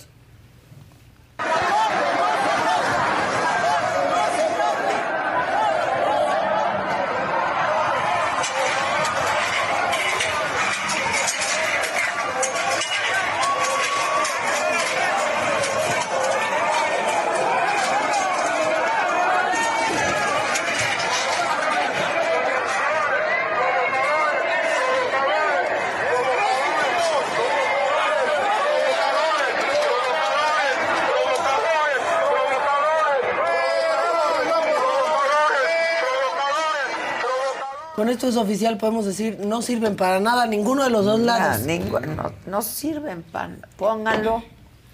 El no, No, sirven se para los nada. vamos a poner. Chale, bueno. No sirve para nada. La verdad es que sí, la verdad es que sí. Los antiministros acabaron ahí arrinconados en la puerta, protegidos por los granaderos que no existen. Ah, No, Claro. Maca, no son granaderos, no No, existen. son policías, pero usan lo de los granaderos que dejaron ahí. Exacto. Ah, para ya. no gastar doble. Para seguir trabajando como Claro, los granaderos. Sí, pero no Pero no son, son, granaderos. No. Ah, ya. O sea, solo usan eso. Sí. Pero ya no hay granaderos. No, ya no. Perdón, había entendido mal. Bueno, este, ya ven que nos andamos peleando con Perú. Bueno, el presidente se anda peleando con Perú. Este, ya dijo, este, pues que Perú era mucho pueblo para tan poco gobierno. Este, y pues la presidenta peruana, Dina Boluarte, ya le contestó y pues se la regresó. Pero miren, o sea, en serio, que ya no existe Carmelita Salinas, pero podrían haber ido a su programa. Podrían haber ido a su programa estos dos. allá en México, pues un poco haciendo retórica lo que él dice, yo diría mucha ignorancia para tanta inteligencia de un pueblo mexicano. Gracias. Gracias, qué bueno que dijo Pues, gracias. sí. Mucha Sí, dijo ignorancia gracias, para tan po- no, pues tanta inteligencia del pueblo mexicano. Pues claro. Pues que votó por todo eso, pero bueno, como quiera inteligente sí Como habemos. quiera, cada quien sí, votó por quien Sí, quiso. ahí sí. Cada quien, cada quien que se equivoque como, quiera, como cada Pues ya años. como pueda. Bueno, pero ¿qué creen? Los niños héroes de Morena. Ah. Saltaron. de que, ah, no es grato el presidente allá, pues nosotros tampoco y no nos importa. Todos los gobernadores. oficialistas, ya firmaron el sí, ya tienen un machote listo. Sí, ¿Quién ya. lo subió primero? Cuitla. Claro que sí. Guac. Pues ya ahí están diciendo pues que ellos están del lado del, del gobierno y de la 4T, que Dina Boluarte es una vergüenza. Y yo les pregunto, ¿qué demonios nos importa Perú? ¿Por qué se están peleando con Perú? Déjenlos. No sé. Es que dime. dime, por favor. Ya, que entreguen. No lo sé, Eso le- mamáquita. Le dio dramatismo a Sofía. Sí. Es que me, me exalté, Ay, vieron ay, que me sí, se exalté. andan peleando. ¿Qué nos andamos Pues peleando sí. con Perú? Ya también. Bueno, mejor nos peleamos aquí con lo que tenemos. Esto sucedió en Quintana Roo. Quiero que vean cómo este hombre, que según esto se llama Luis Lemos Morrow, pues se puso a pelear con unos niños para que no estuvieran jugando tenis en la cancha pública. ¿Es neta? Que porque él iba a dar clases ahí. No, sí, sí es neta. Pasó en Felipe Carrillo Puerto. Hazlo. Y yo lo voy a decir es lo que, lo que tú estás haciendo. ¿Ok? ¿Mm? No, yo voy- Tú estás adentro de la cancha. Yo tengo el uso de la cancha. No, pues yo tengo estar diciendo que yo puedo dar clases de tenis aquí en esta cancha. En las 5 a las 8. Sí. ¿Tú estás tomando clases de tenis? Entonces, ¿qué haces en la cancha? ¿Tú puedes descansar allá?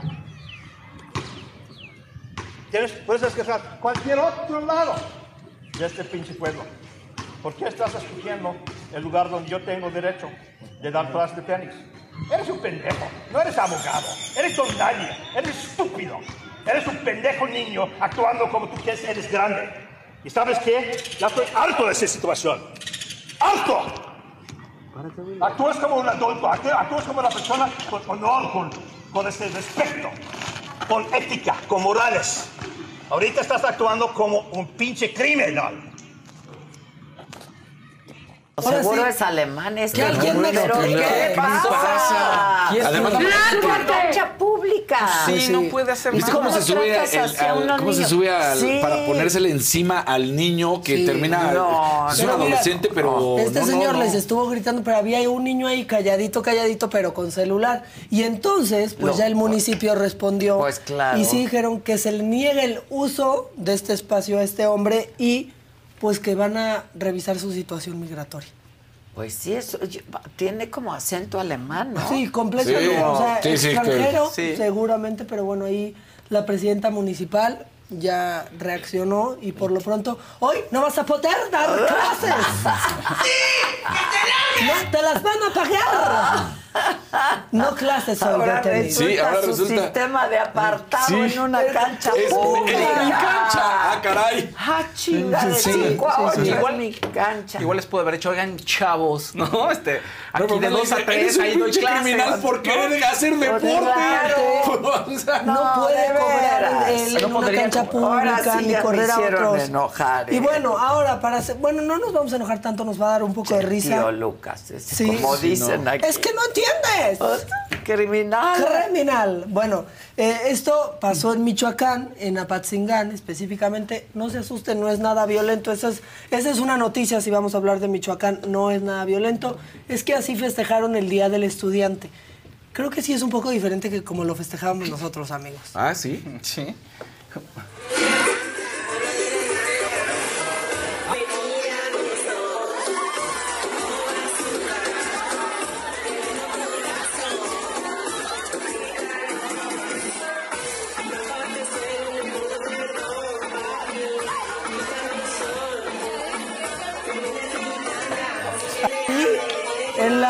Secundaria federal número 2, Constitución de 1814, dijeron, ¿cómo vamos a, a- a festejar a nuestros estudiantes con strippers?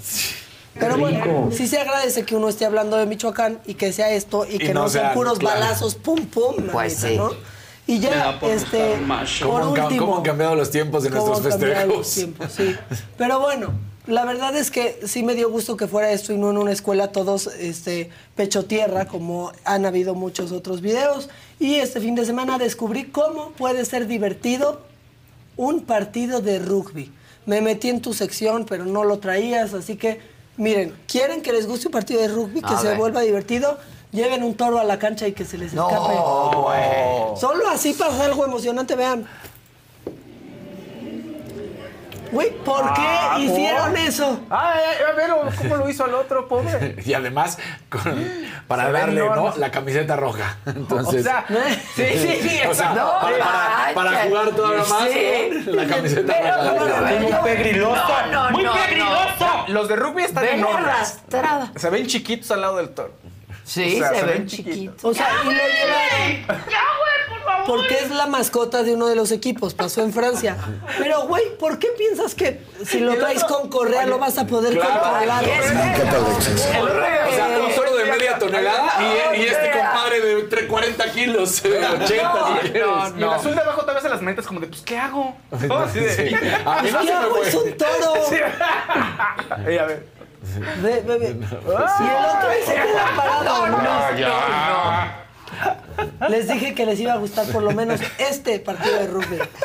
Ya acabé. Y qué bueno, porque ¿qué creen? Ya no puedo. sigue, por favor. Y qué bueno, porque tenemos una invitada hoy aquí, colega, compañera de hace muchos años.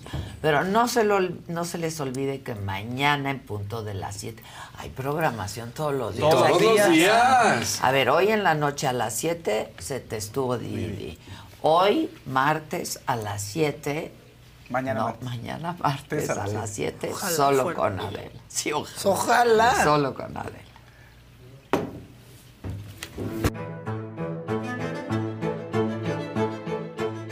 ¿Qué quieres tomar? Es que hace rato les dije, ¿de qué coca toma? Ya, ya no, ya de- Ya no de quiero- la colombiana, Ya jefa. no quiero nada con la coca. Mientras yo te vea mal, yo te voy a salvar la vida. Cuésteme lo que me cueste, Leo. Mi hijo no se droga con cocaína, ni con cristal, ni con afetalino, ni nada, Nada. de eso. Él usa pastillas para bajar de peso. Yo creo que no hay nada más doloroso, ¿no, Julio? Sí, sí, la que verdad. ver a tu hijo tener que pasar por lo que tú ya Sí, pasaste. vivir, él vivió todo el daño que hice yo, todo el daño que me hice. Y cómo los patrones se repiten, ¿no? Y no te dice, compréndeme, papá, pues tú pasaste por lo mismo. Lo que no puedo comprender, le digo, es que prefieras una pinche puta pastilla que tus hijos, cabrón. le digo. Bueno, tú preferías el perico, Yo, bueno, sí, pero espérate, pero yo nunca abandoné a mis hijos. Yo, por más drogado que estaba, yo siempre buscaba a mis hijos. Yo iba a su casa y le tumbaba la puerta, ¿me entiendes? Y llegaba la patrulla y le decía, chinguen a su madre, hijo de la chingada. Le decía yo, a ver, hijo, ¿con quién se quiere estar? ¿Con su mamá o conmigo? Contigo, papá. Ya ven, hijo de su puta madre, ahora me tienen que matar si me lo quieren quitar, cabrones. Y Omar, bien, ¿verdad? Ese cabrón tiene un problema de... ¿Te has sentido culpable en algún momento de lo que les ha... Son adicciones finalmente, de lo que les ha pasado. Fíjate, Adela, que, que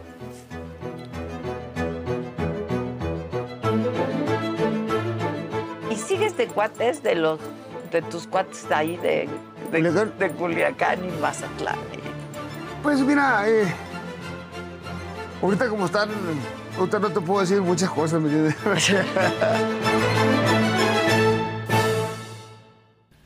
Gran, Ay. entrevista, Bueno, bueno. gran, gran entrevista. Marta Carrillo está hoy con nosotros. Hace muchos años que no te veo. De verdad. Sí. Tenemos un buen rato sin vernos. La verdad, yo creo que desde que salí de tele o ¿Hace incluso- cuánto fue eso? Como- Hace ya seis, cinco, Sí, seis. seis, ¿no? Seis siete años. seis. Pues sí, desde Seis. entonces. Sí. Seguramente como un poquito antes de que salieras ya. Yo No. creo, yo creo. Pero ¿cómo estás? Pues yo feliz. Mira, me Aquí. gustó mucho esto de Marta Carrillo, autora long seller, no bestseller, long, Long porque siempre eres bestseller. Pues, y lo que pasa, fíjate que este, yo me sentí muy orgullosa cuando me lo dieron porque es aquella persona que vende en el tiempo, o sea, que se mantiene. Entonces, cuando No, un que tuvo un editorial... exacto. Sí. No eres llamarada de pendejo. Exactamente, y eso se siente muy bonito. Te lo juro que hasta, hasta le hacía así para poderlo ver así de que, qué bonito Claro, claro. Porque siempre que tienes un pequeño logro en el mundo editorial, sobre todo que es tan complicado, tan difícil, pues sí se siente bien cuando te lo reconoce tu Pero editorial. es que además lo haces muy bien. Y esta es tu más reciente novela, Ajá. Placeres Ocultos, que tiene que ver pues con nosotras, Con las nosotras. mujeres, ¿no? Fíjate, Adela, que Placeres Ocultos sí es mi octavo libro, de los ocho son tres novelas, y este libro habla de un linaje.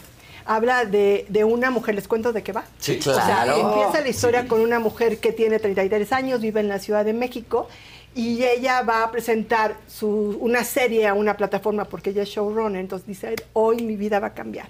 Y cuando va llegando, de repente empieza a recibir un video que se vuelve viral porque ella está haciendo el amor con un hombre al cual no se le ve la cara. Y entonces, y, y además con mucho gozo y placer, entonces rápidamente se vuelve viral y se vuelve, bueno, Lady Multiorgasmos. Ok. Entonces, en ese momento todo cambia para ella y colapsa, porque cuando una mujer es juzgada sexualmente, pues ya no importa si eres profesionista, si eres buena madre, tus valores, eres señalada totalmente. Sí, sí. En ese momento ella pues tiene hasta momentos en donde piensa en quitarse la vida. Y su mamá le dice, a ver, vente, vente a la casa, te doy tu sopita Sí. de letras, te contengo, Sí, ¿no? claro. Y cuando Consomé llega... para el Sí, alma. para el alma. Y cuando llega encuentra en su casa un escrito de una mujer que dice, más o menos, tengo el alma rota porque yo no puedo vivir mi sexualidad plenamente, porque tengo que vivirla como un placer oculto cuando podría vivirla bajo el sol. Y con culpa. Y cuando se da cuenta, esta carta está escrita por Yaya, que es su bisabuela, 100 años atrás. No. Entonces, ella empieza a decir, ¿cómo? O sea, las mujeres de mi linaje todas tienen esta condición de que antes era alguien que te decía, eres una pecadora, traes el pecado en la sangre. Y hoy somos una sociedad que juzga.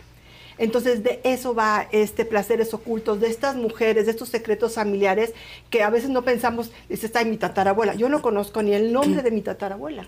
Entonces de repente decir, ¿cómo habrá sido su historia? ¿Cómo habrá sido la historia de mi bisabuela en estos terrenos femeninos? Que antes las mujeres tampoco estaban tan, no podían hablar de su sexualidad. Hoy tenemos la libertad de hacerlo. Sí, claro. Y no todas las culturas, pero ya nosotras sí, Sí, podemos sí, sí. hacerlo, ¿no? Sí. Libremente y asumirnos con nuestros placeres ocultos. y Aún los que con vivimos. juicios. Ajá, Pero ocurriendo que te siguen juzgando. Por supuesto. ¿no? O sea, lo ¿no? hablas, pero. No, pero y lo hablas en circulitos Claro. y con Sí, tus claro. amigas, pero públicamente, te digo, te sacan un Y ahora el sexual y ingrediente de la tecnología, Es ¿no? que- que ya te hace. te destruye te, en un evidencia Y- Es la letra escarlata. Exactamente como nuestros ancestros. Sí, sí, sí. Entonces, esta es la historia de Camila que va buscando todos los secretos de sus mujeres y vamos descubriendo cómo todas en algún punto su tatarabuela, aunque haya sido a principios del siglo pasado, también tuvo estos placeres ocultos. Como y si no hubiéramos avanzado, ¿no? no hemos avanzado y además las mujeres siempre hemos tenido este fuego, este Claro, fuego interno claro. por el que se nos es juzgado y creo que no se vale. Creo que es momento de decir, oiga, nosotros sentimos igual que ustedes, pero a ustedes les, se les aplaude y a nosotras se nos juzga. Y entonces esta, el camino empieza a ser como un proceso de sanación para poder liberar su linaje, porque también si no empiezas en la repetición Claro. y si no vas a acabar heredando Claro, lo todo mismo. aquello karmático que vienes cargando a las nuevas generaciones. claro. Entonces Camila hace todo esto en este libro, es un proceso de, de Wow. conocer a nuestras mujeres y fue pues, muy hermoso escribirles estas cinco que están en estos placeres ocultos. Wow, qué, buen, li- qué buen, qué buen tema. Sí, de veras, ¿no? Es que aparte es algo fuerte, ¿no? Porque de pronto crecemos con información sobre nuestras bisabuelas o tatarabuelas, ¿no? Que fuiste escuchando como de, no, es que se casó, se casó súper chiquita O se y a los 20 robaron. años Se ya tenía dos, 80 hijos. dos hijos, ¿no? Y de repente como que creces y dices, espérate, ¿cómo que me están diciendo que la casaron a los 16 Seis años? años, Y claro. cómo tenía tres hijos para los 18. O sea, cuando empiezas a ver por qué han pasado las mujeres de tu familia, sientes una, pues no sé Un si dolor. es empatía, pero es un dolor también como de cómo las juzgaron y por qué las hicieron Sí. pasar. Y nosotros lo contábamos románticamente, como de, no, se casó súper chavita. Aquí a la tatarabuela le pasa eso, la vende, su padre la vende.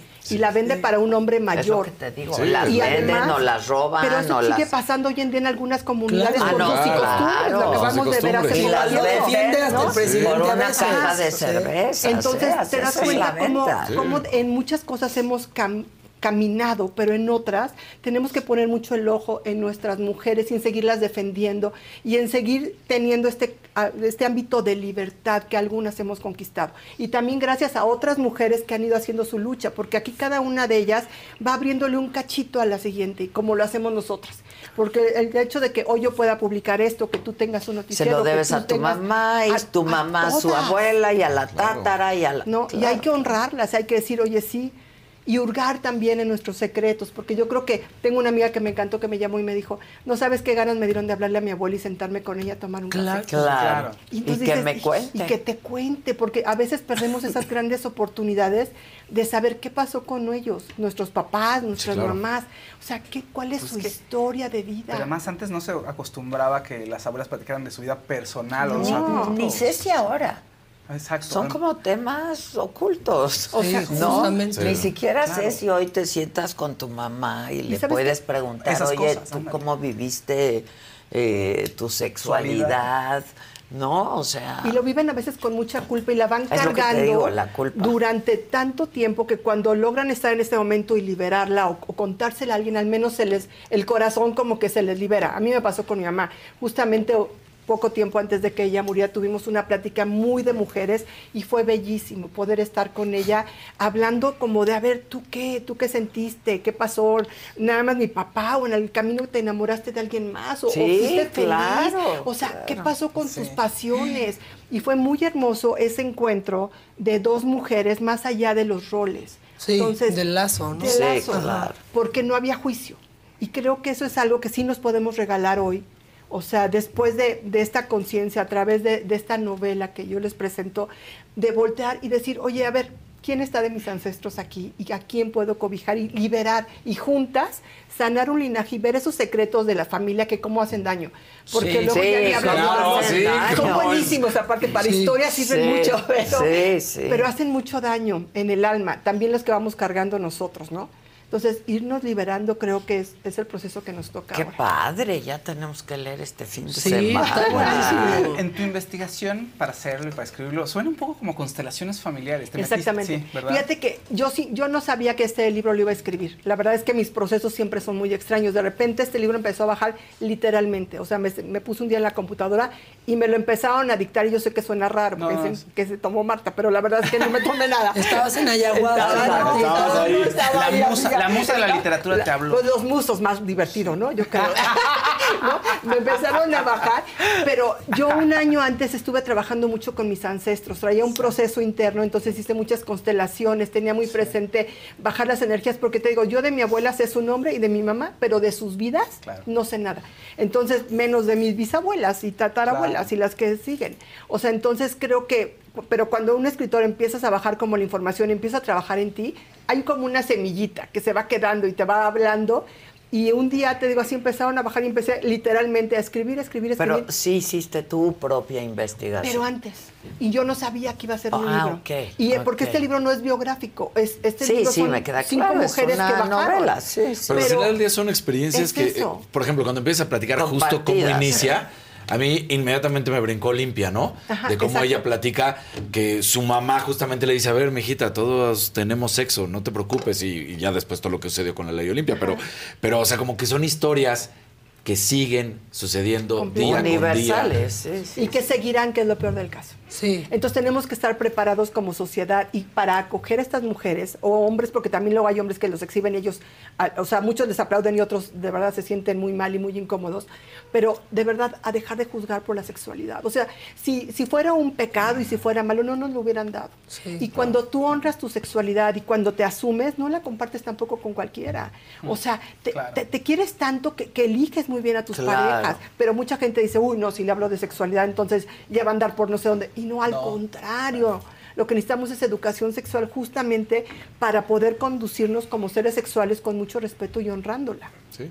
Qué padre. ¿Cuánto tardaste en hacer esta? Pues mira, la- bajó rápido, bajaron como en tres meses el proceso, fue como rápido Ah, de estar bajando, bajando, y luego ya es el proceso de haberla presentado a mi editorial, en lo que le van a- mandan evaluar, en lo que ya empiezas como la reescritura de, algunos, de algunas partes, pero realmente... Corrección de- Ajá, corrección de de estilo y todo eso, que fue prácticamente el segundo semestre del año pasado, hasta que ya entró al horno y pues hoy lo tenemos aquí. Wow, y ya está en todas partes Está en y, todos en, lados. y en plataformas.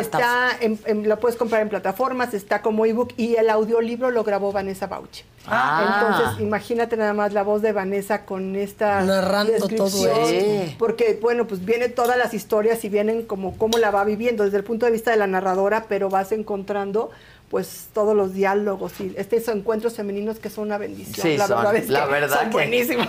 Sí. ¿No? Si no fuera por esos encuentros femeninos, pues las Sí. mujeres. Y antes no- las mujeres en la historia nos juntábamos a contarnos nuestras cosas, en las culturas, los griegos, los romanos, juntaban a sus mujeres para que ellas se fueran pasando el conocimiento. Y eso lo dejamos de hacer con, con tanta represión, pero lo seguimos haciendo en los cafecitos, Sí, con claro. nuestras amigas. Claro. Sí, ¿no? sí, sí, Llega sí. así, dice, oye, me estoy sintiendo así, pero como sociedad tiene que haber un cambio. Al menos después de haber escrito esto, creo que ese es, o sea, por debajo de, de la historia, porque es una historia, si quieres te quedas en la pura historia, pero por debajo hay eso, la idea de, de, de verdad, de, de sanarnos como individuos para tener una mejor sociedad. Pero entonces el proceso fue rápido. Muy ¿no? rápido. Muy rápido. Yo, por eso digo, yo creo que yo me mantengo en modo semilla porque me ha pasado en todos mis libros. O sea, eh, cuando escribo telenovelas y series es diferente porque te llega una historia o tú la creas, pero estás trabajando con mucha Claro, gente. claro. El libro generalmente me pasa eso, voy, voy, voy, voy, y ahí no sé, ni siquiera sé si va a haber un noveno libro, no sabía que este iba a existir. ya, ya, Entonces, ya. no sé si aquí llego o luego otro día bajará una historia distinta, ¿no? Entonces, eso es lo que a mí me pasa y por eso creo que ya se queda en semilla, va germinando y un día dice, ah, pues ya me quiero manifestar. Ahora, cuando eres de, de- de profesión escritor, pues te sientas a la... Sí, no, hay otra manera. No hay otra manera. O sea, eran todas las noches. O sea, salga un libro o no salga un libro, pero yo creo que como disciplina te sientas frente a la computadora a escribir. A lo mejor de ahí no sale nada. es que por eso nunca sabes qué vas a acabar escribiendo. ¿No? Yo cuando empecé a escribir esto dije, bueno, pues empiezo, empiezo, empiezo y de repente empezó a crecer y a manifestarse cada una de las mujeres con nombre y apellido. Entonces yo decía, ay, qué bonito. La primera que conocí fue a Yaya, la bisabuela. Y yo dije, ay, Yaya, yo enamorada. Y yo ya dije, cuando quiera ser abuela voy a decirme que soy Yaya. Yaya. yo ese nombre me gustó. o sea, creo que eso te pasa como escritor, que de repente puedes bajar ideas o van, van como, yo creo que te usan de allá arriba. O sea, la verdad, los musos llegan y te dicen, a ver, este es mi Pero aparte tú vas siempre preparada, porque yo de pronto me he encontrado a Martita en un cafecito en Altavista, Siempre estoy ahí. ya con la computadora. Pues Es sí. que O sea, es lo como que que te va digo, siempre la lista disciplina. para- Ay, oye, mañana. No decía Picasso, más vale que la inspiración te agarre Exacto. trabajando. Es que no hay otra manera. Cuando alguien me dice, quiero ser escritor, y te dice. ¿qué hago? Y yo, escribe. Escribe. O sea, no hay otro- yo no sabía que iba a ser escritora, nunca me planteé la idea de ser escritora ni de niña, ni de salir en la tele, ni nada de esas cosas. Y la vida me fue sorprendiendo. Entonces yo cada vez que la vida me sorprende, yo digo sí. Y me siento a dar, Claro. porque no hay otra manera. Que lo primero que hiciste de escritura fueron sé, telenovelas. telenovelas, ¿no? y fue Sí. mi primera telenovela de tres mujeres que nos fue Que era espectacular. buenísima. Y Con nos Norma Herrera. Sí, con Norma Herrera, Erika Buenfil y Karime Lozano. Y este, Cristi y yo llegamos también, yo era conductora en ese momento y llegaba con los jefes y les decía, oigan, aquí está mi libreto. mi libreta. Me decían, no, tú eres conductor. Y yo, "La- les juro, por favor, léalo. Sí escribo. ¿no? Y entonces me tardé cuatro años, de verdad, en que me creyeran. Y nos fue tan bien que de 160 capítulos nos fuimos hasta 550. ¡Guau! Eso fue una maravilla. Y eso me abrió las puertas. Y luego, ya luego me decían, no, tú eres escritora, no eres conductora. Exacto. Ahora ponte escribir. escribir. Entonces, este, yo creo que es eso. O sea, de repente uno tiene ciertas habilidades y hay que descubrirlas en el camino. Porque a veces dices, no, qué miedo, qué angustia. Y yo digo, pues mira, no pasa nada. Te dicen que no, pues a lo mejor te dicen no ahorita o no para esa persona. Pero si tú tienes este llamado de algo, de lo que sea, pues darle con todo. Porque es la única manera de Y poder dejar que la vida sueños. te sorprenda. Sí. ¿no?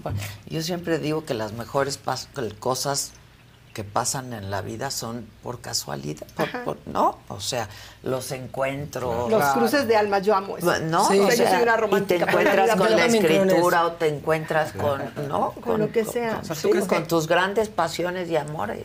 O sea, ¿tú crees que cuando te encuentras con alguien es porque hay algo que va Ah, más allá de. Por supuesto. ¿Sí? Yo sí estoy convencida que en la vida tenemos un, un alma que viene a trabajar para algo, que viene con una misión. Y que en la vida te vas a ir encontrando con personas que te, te van a hacer pruebas para ti o que van a contribuir a tu misión. Y cada vez que haces un cruce, O sea, Adele y yo nos conocemos hace años.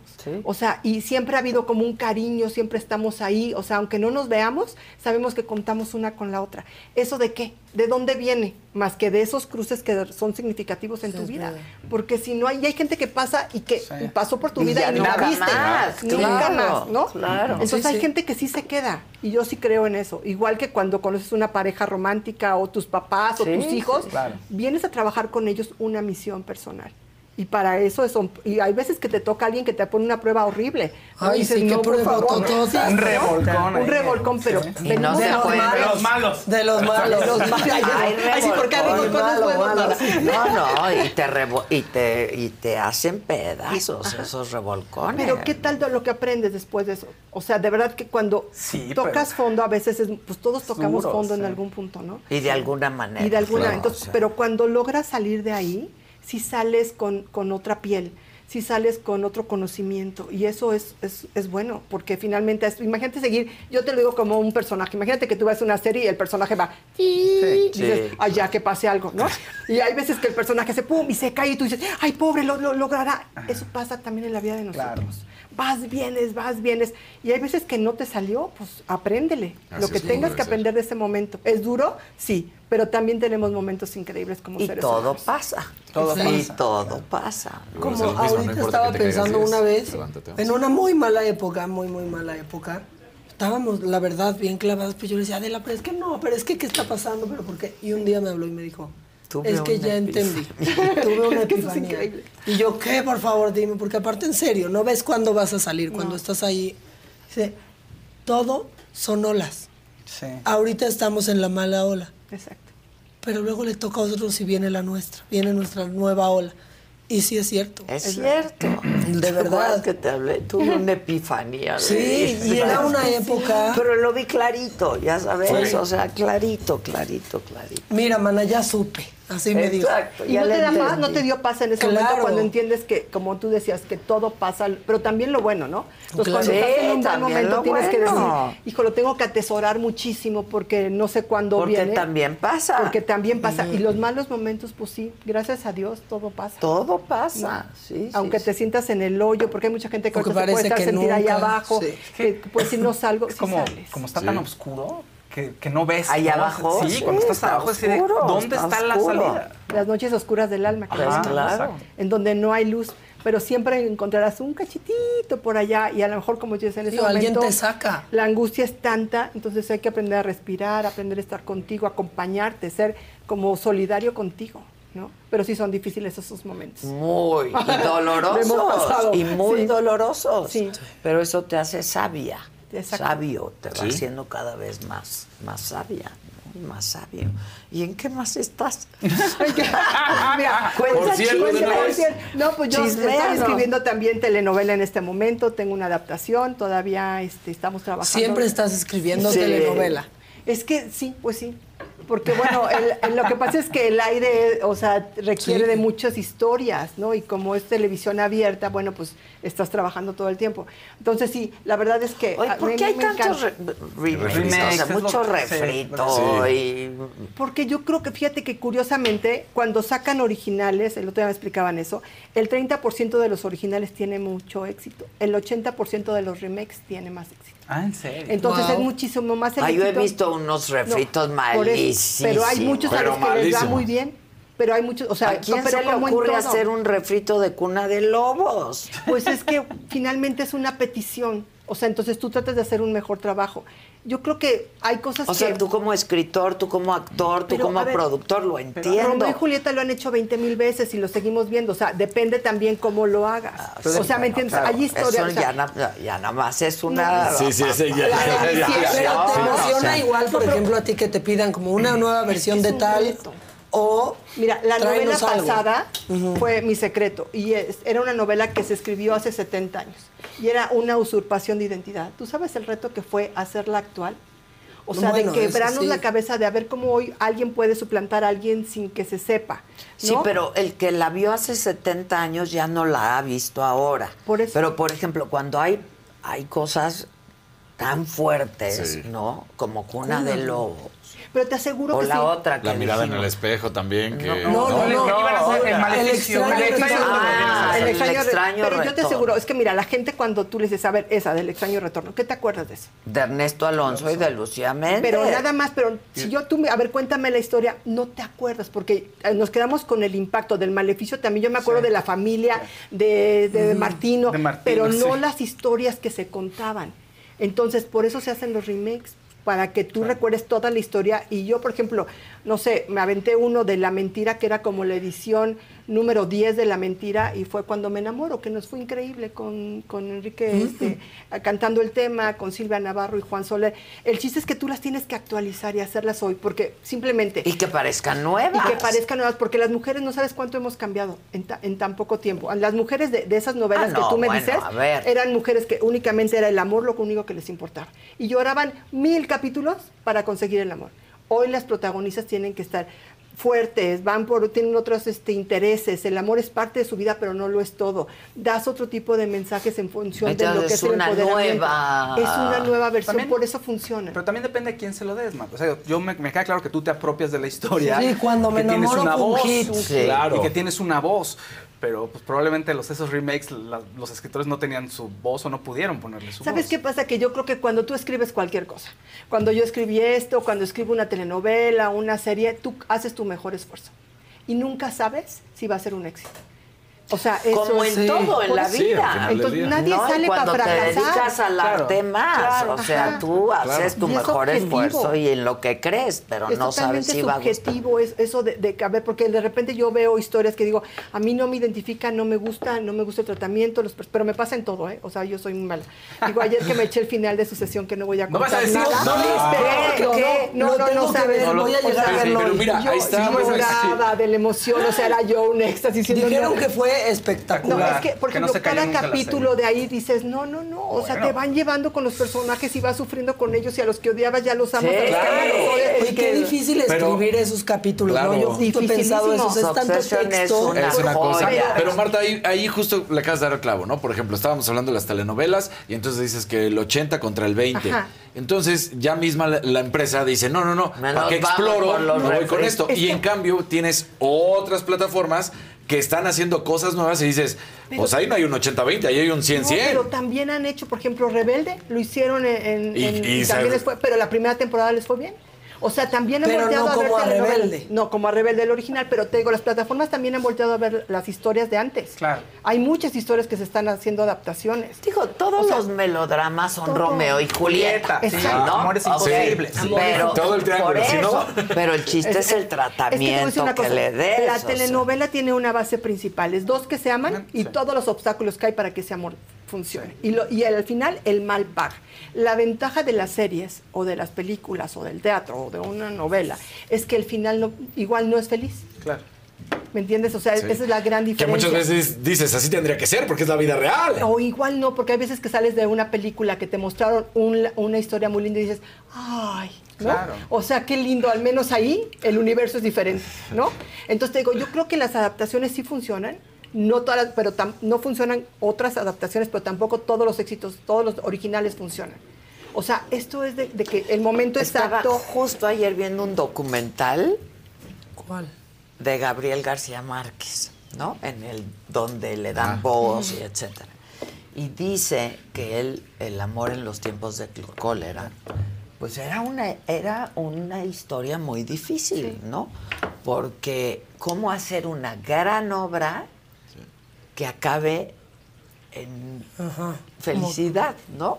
Donde triunfa el amor sin que sea un melodrama cualquiera. Y yo me acuerdo que cuando yo leí El amor en los tiempos del cólera me pareció una obra maestra, a pesar de que termina feliz. No, Porque- A pesar de eso. Pero A lo mejor de que tu corazón lo agradeció porque feliz. dices, ay, Pero mira, luego ¿no? es un estereotipo de escritores rebeldes y de escritores de que tienen que vivir la mala vida y que los finales es como pelearse con el final feliz que no tiene nada de malo. Ay, yo O amo sea, los grandes- finales felices. Hay ¿eh? grandes Yo sí los historias en la literatura con finales felices. ¿No? Digo, yo sí soy cursi de nacimiento. Entonces, a mí cuando, cuando el bien este, buen Triunfa. triunfa y el amor, o sea, sí, porque ¿Y es- yo creo eres que... casada o qué? Estoy divorciada, en este momento no tengo pareja. No, no, pero divorciada una vez. Una vez. Sí. Una vez. Pero has tenido parejas Ah, después. sí, sí, claro. Yo me quedé en que tenías pareja. Ahora por no. Ahora en este momento no. Ok. Pero la verdad es que yo sigo creyendo en la pareja y sigo creyendo en el amor, ¿no? No sé si creo en la firma de un matrimonio como tal, porque me encantaría volverme a casar si tengo la- tanto amor por una persona como para querer volverme a casar. O sea, no estoy peleada con el matrimonio, pero yo sí creo que es importante en este momento de vida encontrar a alguien que sume a tu vida, que sumes a la de él, que sean dos compañeros desde otro lugar, ¿no? Diferente a como cuando te casas la primera vez, ¿no? Entonces ya tienes una vida construida, ya la otra persona tendrá su vida construida y alguien que también tenga sueños propios, ¿no? O sea, alguien que tenga ganas de seguirle viviendo y con ganas de conseguir cosas, porque luego yo creo que hay personas que de repente se van apagando con el tiempo. Y yo creo que no, que la vida nos es dada para seguir tomando riesgos y, y, o sea, publicar, por ejemplo, es un riesgo, pues vas y a ver cómo te va, pero tú lo haces. o Pero es estar tu aquí proyecto. Es tu proyecto. Enamorarte de la vida creo que es importante. Entonces, si quiero una pareja, quiero a alguien en ese tono. Y en este momento. Sí, sí, no para que- sí. flan. Ay, sí. Flan ahí. No. Sí, totalmente. No, no anda uno para eso. Claro. ¿Y tú? No, yo sin pareja. Pero ya desde hace mucho ¿Y rato. cómo te sientes o sea, ahorita? parejas ocasionales, Ah. pero no. Yo, yo, a ver, yo no sé, cuéntame. Nada fijo, nada Nada fijo, nada nada fijo. No hay planta. Ya no se da planta. En estos días ya, ya no se da O planta. sea, es bien difícil darle Sí. planta a alguien, ¿no? Tiene que ser alguien, alguien. Alguien, ¿no? Sí, la verdad. Sí, la verdad. Compartimos eso. Pues sí, claro, claro. Pero justo que es que, digo, a ver, el Gabo es el Gabo, ¿no? Y viendo el documental termina diciendo, y eso es algo que yo he pensado siempre, y quien me conoce lo sabe, que esto de la muerte es una mala broma, ¿no? O sea, ¿cómo, cómo te... ¿Cómo te contentas con la idea, no? Cuando amas tanto la vida y cuando dices, pues es que esto está muy chingón, o sea, ¿cómo- ¿Por qué? Sí. No, porque ¿Cómo te aparte, si te clavas la tantito en la idea, yo, o sea, te vas para abajo. Si te clavas tantito en la idea de nos vamos a morir, Pues y es todo que se te acaba, vives con no, eso, si o sea. dejas de existir y ya no se puede, no se puede vivir. Pues sí se puede, tan sí se puede que- te distraes, no, te regresas a la vida. Pero, pero la vida es tan chingona Claro. y cuando la vives de manera tan intensa, dices... Pero Sí, cuando amas vivir, que te digan, ¿y, y ahora? ¿Cómo que llora? O Sí, sea, no, no logro reconciliarme con la idea. A mí ¿no? también me cuesta mucho trabajo la muerte. Mucho trabajo. Mucho trabajo la muerte. Y este, y creo que es el proceso que todos venimos, pero que también por eso en contraste sí es necesario estar todo el tiempo conectado con la vida. Y hay días que no son fáciles, y hay días que te levantas y dices, no puedo hoy con esto que me está pasando, con la angustia, pero hay que seguir adelante, si vale la pena, agarrarte Sí. de lo que sea, de, de hablarle a alguien por teléfono, de decir, oye, te amo, te quiero, de un apapacho, hasta un desconocido ve y sonríele, como para, para volver a conectarte con tus cinco sentidos, porque creo que eso es lo que a veces vamos como quitándonos, ¿no? Y dejamos Sí. de sentir. Y el trabajo, el trabajo salva Yo todo. creo que a mí me, a- yo no todo. puedo dejar de Sí, trabajar. No, ni yo, ni yo, ni Es yo. muy complicado concebir que no, o sea, el trabajo sin, en tu vida, sin, o sea, que lo saques de tu vida, para mí es muy difícil. O sea, es- yo las relaciones que tengo son todas de trabajo y con la gente con la que hablo tiene que ver con algo de trabajo. Ya no concibo como ir a platicar con alguien que no tenga que ver con lo que hago. Yo yo está sí. mal, pero Yo- sí, yo- sí, yo sí, Eh, yo sí. Yo sí digo, serán dos Yo personas, sí. pero- Yo- pero, pero- mientras tengas un proyecto, tienes vida. Y eso es lo que es muy chingón. Y de ti un proyecto depende. que no tiene que ser de trabajo. Un proyecto, Claro, un proyecto, mismo de vida. ¿no? Pero que también es la mala broma, el mal chiste. Porque ¿cuánto tiempo le, le chingas para que cuando de repente Ya digas voy a disfrutar y ya va? Exactamente. Pero es que yo ¿Qué creo que el chiste es disfrutar en el camino. Porque a veces nos ponemos las Ah, metas pero hasta siempre has disfrutado en el camino. Pero ya cuando Es dices. como el viaje a Ítaca, ¿no? Disfruta del Disfruta camino. del camino. Exacto. O sea, porque si no se nos olvida y estamos como en el duro, duro, duro, vamos a trabajar, pero también hay placeres durante el día. Sí. O sea, hasta meterte al- Sí, a, a dar un ¿cuáles? baño. Sí, me quedo no, no, cuando te metes con el agua calientita, que tienes la posibilidad de tener un baño Es- con agua sí es un caliente. placer. y es sea, un privilegio, que- Es un privilegio, o Sí, sea, de sí. verdad, o sea, llegar hoy que me dio gusto a ustedes, que hace mucho tiempo que las veía a ti un poco más, pero que no las veía, dije, ay, qué padre, voy con ellos. O sea, es irte entusiasmando de esas pequeñas detalles que se te va haciendo tu día, porque si no, sí vivimos en una monotonía que puede ser muy, muy como difícil. Pero son de esos detallitos. Suena cursi, yo sé, ni modo. Ya les dije que así soy. Pero hay que irte agarrando de eso para mantenerte en la vida y siempre pues, dejar esos pensamientos que luego sí te llegan y te se apoderan de ti. Cuando se apoderan de ti, te vas. Sí, que parece que a veces te vas entristeciendo sin darte cuenta. Exacto. La Dejas de verdad. sonreír. Y un día te das cuenta que estás en el hoyo. Sí, Ajá. sí, Entonces sí, hay que sí. estar muy pendiente. O sea, dicen que lo primero que tienes que hacer es la autoobservación. Ese es el El primer paso. síntoma En y hacerle caso al En el despertar de conciencia es voltear a decir, a ver, ¿dónde estoy yo? ¿Cómo me siento hoy? ¿Feliz, contenta? ¿Que me duele aquí o, o me siento aquí? ¿O estoy emocionada? ¿Cómo estás hoy? Sí, claro. Y a veces no nos hacemos esa pregunta. Vamos Pues, en automático. Te ves increíble. Ay, muchas gracias, Este, y entusiasta y sigue cursi. Ay, Sí. Sigue Y que se haga serie ese libro. Ay, sería Sí, increíble, estaría, la verdad. buenísimo. estaría buenísimo. Sí, Lo sí voy a leer este fin de semana. Tiene su y parte te sensual. comento. Tiene su parte Debe sensual. ser, debe bastante. ser, debe Y como puedes regresar en el tiempo, sería una gran serie. Sí. Sí, Pues ir y venir. claro. Ojalá. Sí, sí, Sería sí. buenísimo.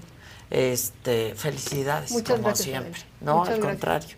Lo voy a leer este fin que Eh, viene. Sí, y me te, lo puedo- te me- marco, eh, sí, sí, nos sí, a por supuesto. Ya está. El cafecito de confianza. Bueno, ya está a la venta en todas partes. Es una de yo amo la novela. Para mí la novela esa sí me reconcilia con la vida, Ay, aunque bueno. no tenga finales felices, pero la novela me encanta. Este, Placeres Ocultos, Marta Carrillo, ya está en todas partes. Ya está en todos lados. Y está el audiolibro. y Está en librerías, está físico, digital. está audiolibro y está este digital. Muchas gracias. No, gracias. Marta, y suerte. Muchas gracias. Gracias. No se les olvide, hoy es lunes, hoy toca 7 de la noche en este mismo canal. Se te estuvo Di y. Hoy se puso muy caliente con Joana Vega Biestro y Arad de la Torre. Se toparon en esta fiesta. Arad pues eh, se acercó a ella de muy mala manera. Le dijo en su momento que, que no le gustó cómo se expresó y que su hija se iba a tragar todas esas palabras el día de mañana. ¿Están callados? ¿Están, están muy... No, estamos- la verdad es que- La verdad, es un chisme que está bien fresquecito. Es que está muy cañón. ¿Podría ser impacto está teniendo Luis Miguel? Es impacto. Este regreso es un ¿no? fenómeno. Es un fenómeno. Claro. Ah, claro. Eso sería muy precioso, hizo lo suyo. Araceli Arámbula dijo, muchachas, si yo superé al rey cucaracho... Que ustedes no salgan de cualquier muchacho. Y saliste, chica. Mira, supo. Estoy avante. Pues mi Frida Sofía hace una serie de comentarios a través precisamente de Cristian Estrada. Y justo en esto dice, yo le dije que eso iba a pasar Se a mi te querida estuvo. Fer, que se, Se- te estuvo se- a di ver, y le di. dijo, se, te, estuvo. Di y di.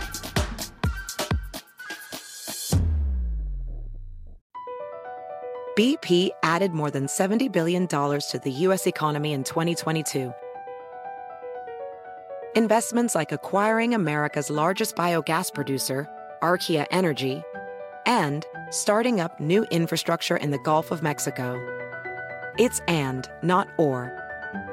See what doing both means for energy nationwide at bp.com slash investing in America.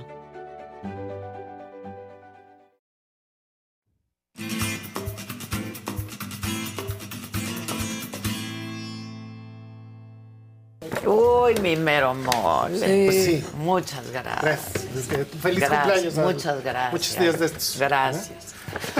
Ahora sí que Ojalá muchos que días no. de estos. Muchos días de estos, O sea, muchos sí, días pero no. ¿Por qué no? Pues ya empecemos al no cumpleaños, ¿no? Mm. No, ya. Ya chole con irle O sea, sumando sí años a los su vida. no se cumplan Dijera Arjona. Exacto. Eh, Yo me atrevería a decir eh, que pasa una cosa muy curiosa eh, de entre los 20 y los 30. Ahorita sí ya claramente la gente tiene una crisis de los 25 y claramente Ay, una sí. crisis de los 30. Yo lo veo con La crisis mis de los hijos, 30 ¿eh? es una cosa. O sea, pero están súper jóvenes, les digo, no manchen. Yo ahorita en la oficina tengo crisis de los 25, Y de los crisis de los 30. Se les nota Está- cañón. se les Sí, pero sí están nota. como de ya se acabó el mundo y tú. Exacto. no manchen. Este, luego viene, efectivamente, que esas sí nos las sabíamos, las crisis de 40, 50. Es así, Pero claro. pasando eso, Ya, es así como. Ya, lo que Ya venga. la. Ya, lo que venga. Es y ya sabes que no va a pasar nada. Nada malo. Justo, ¿ves? O sea, es ya lo que. Podemos hacer lo que uno quiera, no va a pasar Andamos nada. muy entusiastas no este pasa lunes. Nada. Ajá, no pasa nada. Y así va a ser. Yo me, yo me propuse, como no me ha ido muy bien este año por distintas cosas, dije diversas. A partir de mi cumpleaños dije, se acabó, ¿eh? O sea, ya, voy, me va a ir bien. Sí. Digo, Y sí se vio, manita, sí se Sí, vio. no, no, y no es porque lo de cre- yo no creo en eso, pero dije, pues Ya. tiene que venir lo bueno, ¿no? Ya, fue- ya, ya estuvo con lo malo, Sí. ahora pues, ya viene lo bueno. No, pues ya viene lo bueno siempre. Pero fin. siempre estás bien. Bueno, este, para hablar de un tema alegre, entonces, ¿cuántos mexicanos creen ustedes que tienen diarrea en un momento dado? Ay. ¿Al mismo tiempo? ¿Al mismo Sí. tiempo? O sea, ¿qué parte de la Ah, población? yo siento que un chorro de gente Sí, vive claro. con diarrea Es crónica. Sí, sí. O sea, con el síndrome del intestino irritable Bueno, o del dice colon la irritable. Organización Mundial de la Salud, para el dato para México, que está entre 40 y 45% el tamaño de población que en un momento dado siempre va, o sea, no son los mismos, van cambiando esos 40, 45. O sea, pero el mismo día 40-45%, putísima, cuánta mierda. Pero dice, no la, espérate, dice la Organización Mundial de la Salud de una manera muy clara, que es la falta de, o sea, que no es salubre nuestras Ajá, ciudades, ajá. que la preparación de alimentos no son salubres, que el agua viene El agua, de es terror. el agua. Pésima, El sí, agua el viene agua. de terror. Y de hecho, dentro de sus recomendaciones es que dice cuando- a los extranjeros, ¿no? Si usted llega a México, no se asuste, le va a dar una diarrea más o menos ligera, leve, los primeros días y ya después se le quita, ¿no? Ahora, este... eh, Y no tome agua de la llave pues no como hace en su país. Sí. Ahora, es, ese, este inicio feliz que les estoy contando. Sí, no mames. Resulta que hay cosas en la alimentación que sí están ahí. Hay cosas que nosotros creemos que están y hay cosas que pues estamos convencidos de que están, pero no están. ¿Y ahora qué dijo este cuate? Eh, resulta que hay muchísima gente en Estados Unidos, particularmente, que eh, tiene eh, no come gluten. Y en esto que no come gluten empezó como tendencia y de repente fueron millones de personas que dejaron de comer gluten. Y esto Sí. es porque Celíacos. los celíacos. Sí. Ahora, otra vez, según todo lo que se ha investigado, esto es genético, ¿eh? Ok. ¿Cuánta gente eh, tiene la enfermedad celíaca? Menos del 1% en cualquier población de cualquier raza en Muy todo el planeta. Es muy poco. Claro. ¿Y cuál es el principal síntoma de la enfermedad celíaca en el mundo? Te da una ligera o leve diarrea. Entonces, en México, quien diga que es celíaco, pues se pierde entre los saludes Ok. que, que existen en el país. O sí, sea, claro. Ni cuenta te vas a dar. Y cuando tú entras al principal supermercado del país, resulta que tienen 500 mil eh, productos. 500 mil productos en el principal supermercado Ok. del país. Y buscas sin gluten y te salen 49 productos. De los De todos los 500 mil productos que tienen, solo, Solo hay 49 49. sin gluten. 49. O sea, eso no, no- porque no hay mercado. No hay mercado para eso en México. En cambio, si te metes a Estados Unidos a un súper y buscas gluten free, No, te va a salir un Hay todo secciones enteras. secciones enteras, pasillos enteros de gluten free, porque allá tienen esa idea, porque como allá la población no tiene esa cantidad de diarrea, pues cuando hay tantita diarrea, pues sí se preocupan Sí, y dicen, claro. ¿qué está pasando Aquí aquí? estamos diarreicos siempre y ya Aquí no nos "Ay, damos estoy cuenta". diciendo fue que la hay salsa, mierda. fue la salsa, Ajá, no, sí. fue la salsa, Échale fue más salsa hielo, Maggi, fue- échale más cosas, ¿no? Entonces, Y aquí esto- la gente con el bolillo y el- las tortas. Y la grasita. Exacto. Ahora, resulta que más o menos en México, también otra vez según el INEGI, anda como en 58 mil los locales de gimnasios, ejercicio al aire libre, gimnasios establecidos, lo que tú quieras son 58 mil. Pero hay 600 mil locales, o sea, 10 veces más de comida. Y de estos 600 mil locales de comida, solo el 5% son restaurantes plenamente con- establecidos, Ajá. este, con licencia de la SSA, Sí, o sea, sí, con todas sí, estas cosas. Y el resto de esos 600 mil, pues son este, pues puestos de, la, puestos de la calle. Y se dividen entre 145 mil cocinas económicas, 140 mil taquerías, 13 mil puestos de tamales, 145 mil locales de antojitos y 25 mil torterías. Entonces, es mucho más fácil pues sí. encontrar que meterte a la boca callejero que claro, realmente claro, hacer claro. ejercicio. Sí. Sí. Oye, pero aparte, por ejemplo, hasta las taquerías, ¿no? Las que quieran, tienen el trompo ahí. Sí, afuera. Lleno de mosca. Los además. únicos que no es el charco, que es mi favorito, el la charco más rica. de las ranas, que son los que están certificados, que es de las Porque más está limpias. interior. Sí, lo tiene no, dentro. lo tiene Ajá, con atrás. vitrina. Sí. Ah, pues Todo está- lo demás ahí sobre el periférico, pues ahí el trompo. Sí. Llegando de toda la Pero cara. todos hemos comido de esos, la verdad. Claro. Sí, todos. Y por eso el acostumbrados. 50% Sí, tiene claro. Y diarrea. al otro día vas medio mal al baño, pero ya salió. Sí. Y, Y ni te tomas nada. de hecho, también dice la Organización Mundial de la Salud que el 70%, imagínate tú, de las visitas a doctor en México son por cuestiones gastrointestinales. Y Sí. esos son los que sí se animan a ir al doctor porque ya están al, Y otros andan con el dolor todo el- Pero sí. pues todos los demás Sí, se lo avientan a puro... estómago, una pues, Te lo avientas antidiarreico de, de Ajá, mostrador. ajá. ¿no? Tómate un imodium. El Treda. con eso. El Treda. El Treda. Entonces, sorprendentemente, hay muchas cosas que están pasando en función de la tendencia de lengua y precisamente por eso estamos hoy con esto que se llama sabor de calle. Eh, resulta que hay algo que está pasando muy curioso, este, aunque todo el mundo dice que no, sí estamos, que dice que no estamos en crisis económica, pero tú dirás si estamos o no estamos. No, sí claro que estamos, Y los no precios están imposibles. Una locura. entonces. Entonces yo me di cuenta, toda la oficina antes pedía su takeout, su comida para llevar su, este, las aplicaciones y demás. Y últimamente toda la oficina está comprando cosas en la calle. Pues sí. Pero eso estás notando que ahí hay un bache. O sea, se dieron cuenta que era más barato comer ahora muchas Fuera. cosas de calle. Y este sabor de calle Bueno, ahora se es está más barato si llevas tu lunch. revolucionando. No, pues si llevas tu lunch. Si llevas- Ah, llevas tu claro. topper. pero hay que ser generoso con eso. Nadie tiene tiempo, de verdad. O sea, si pretendes tener el tu más mínimo nivel de vida, sí, ya, está todavía cañón. cocinar, hacerte el lunch, traer cuatro Y no va a estar ni fresco para la hora no, que te no lo comes. Entonces, resulta que esto causó furor. Adidas se reventó Se una colaboración para horribles, sí. pero fue muy grande la atención que le pusieron. Ya que hicieron que están concha de vainilla, concha de fresa, concha de chocolate. A mí no me gustó eso. Pues es que eso de Están traer mejor los dulce- jarritos de Nike. Esos están jarritos, increíbles. jarritos. Esos ya Pero los está estoy Bien buscando. curioso porque se andan peleando. Pero es otra vez sabor de calle.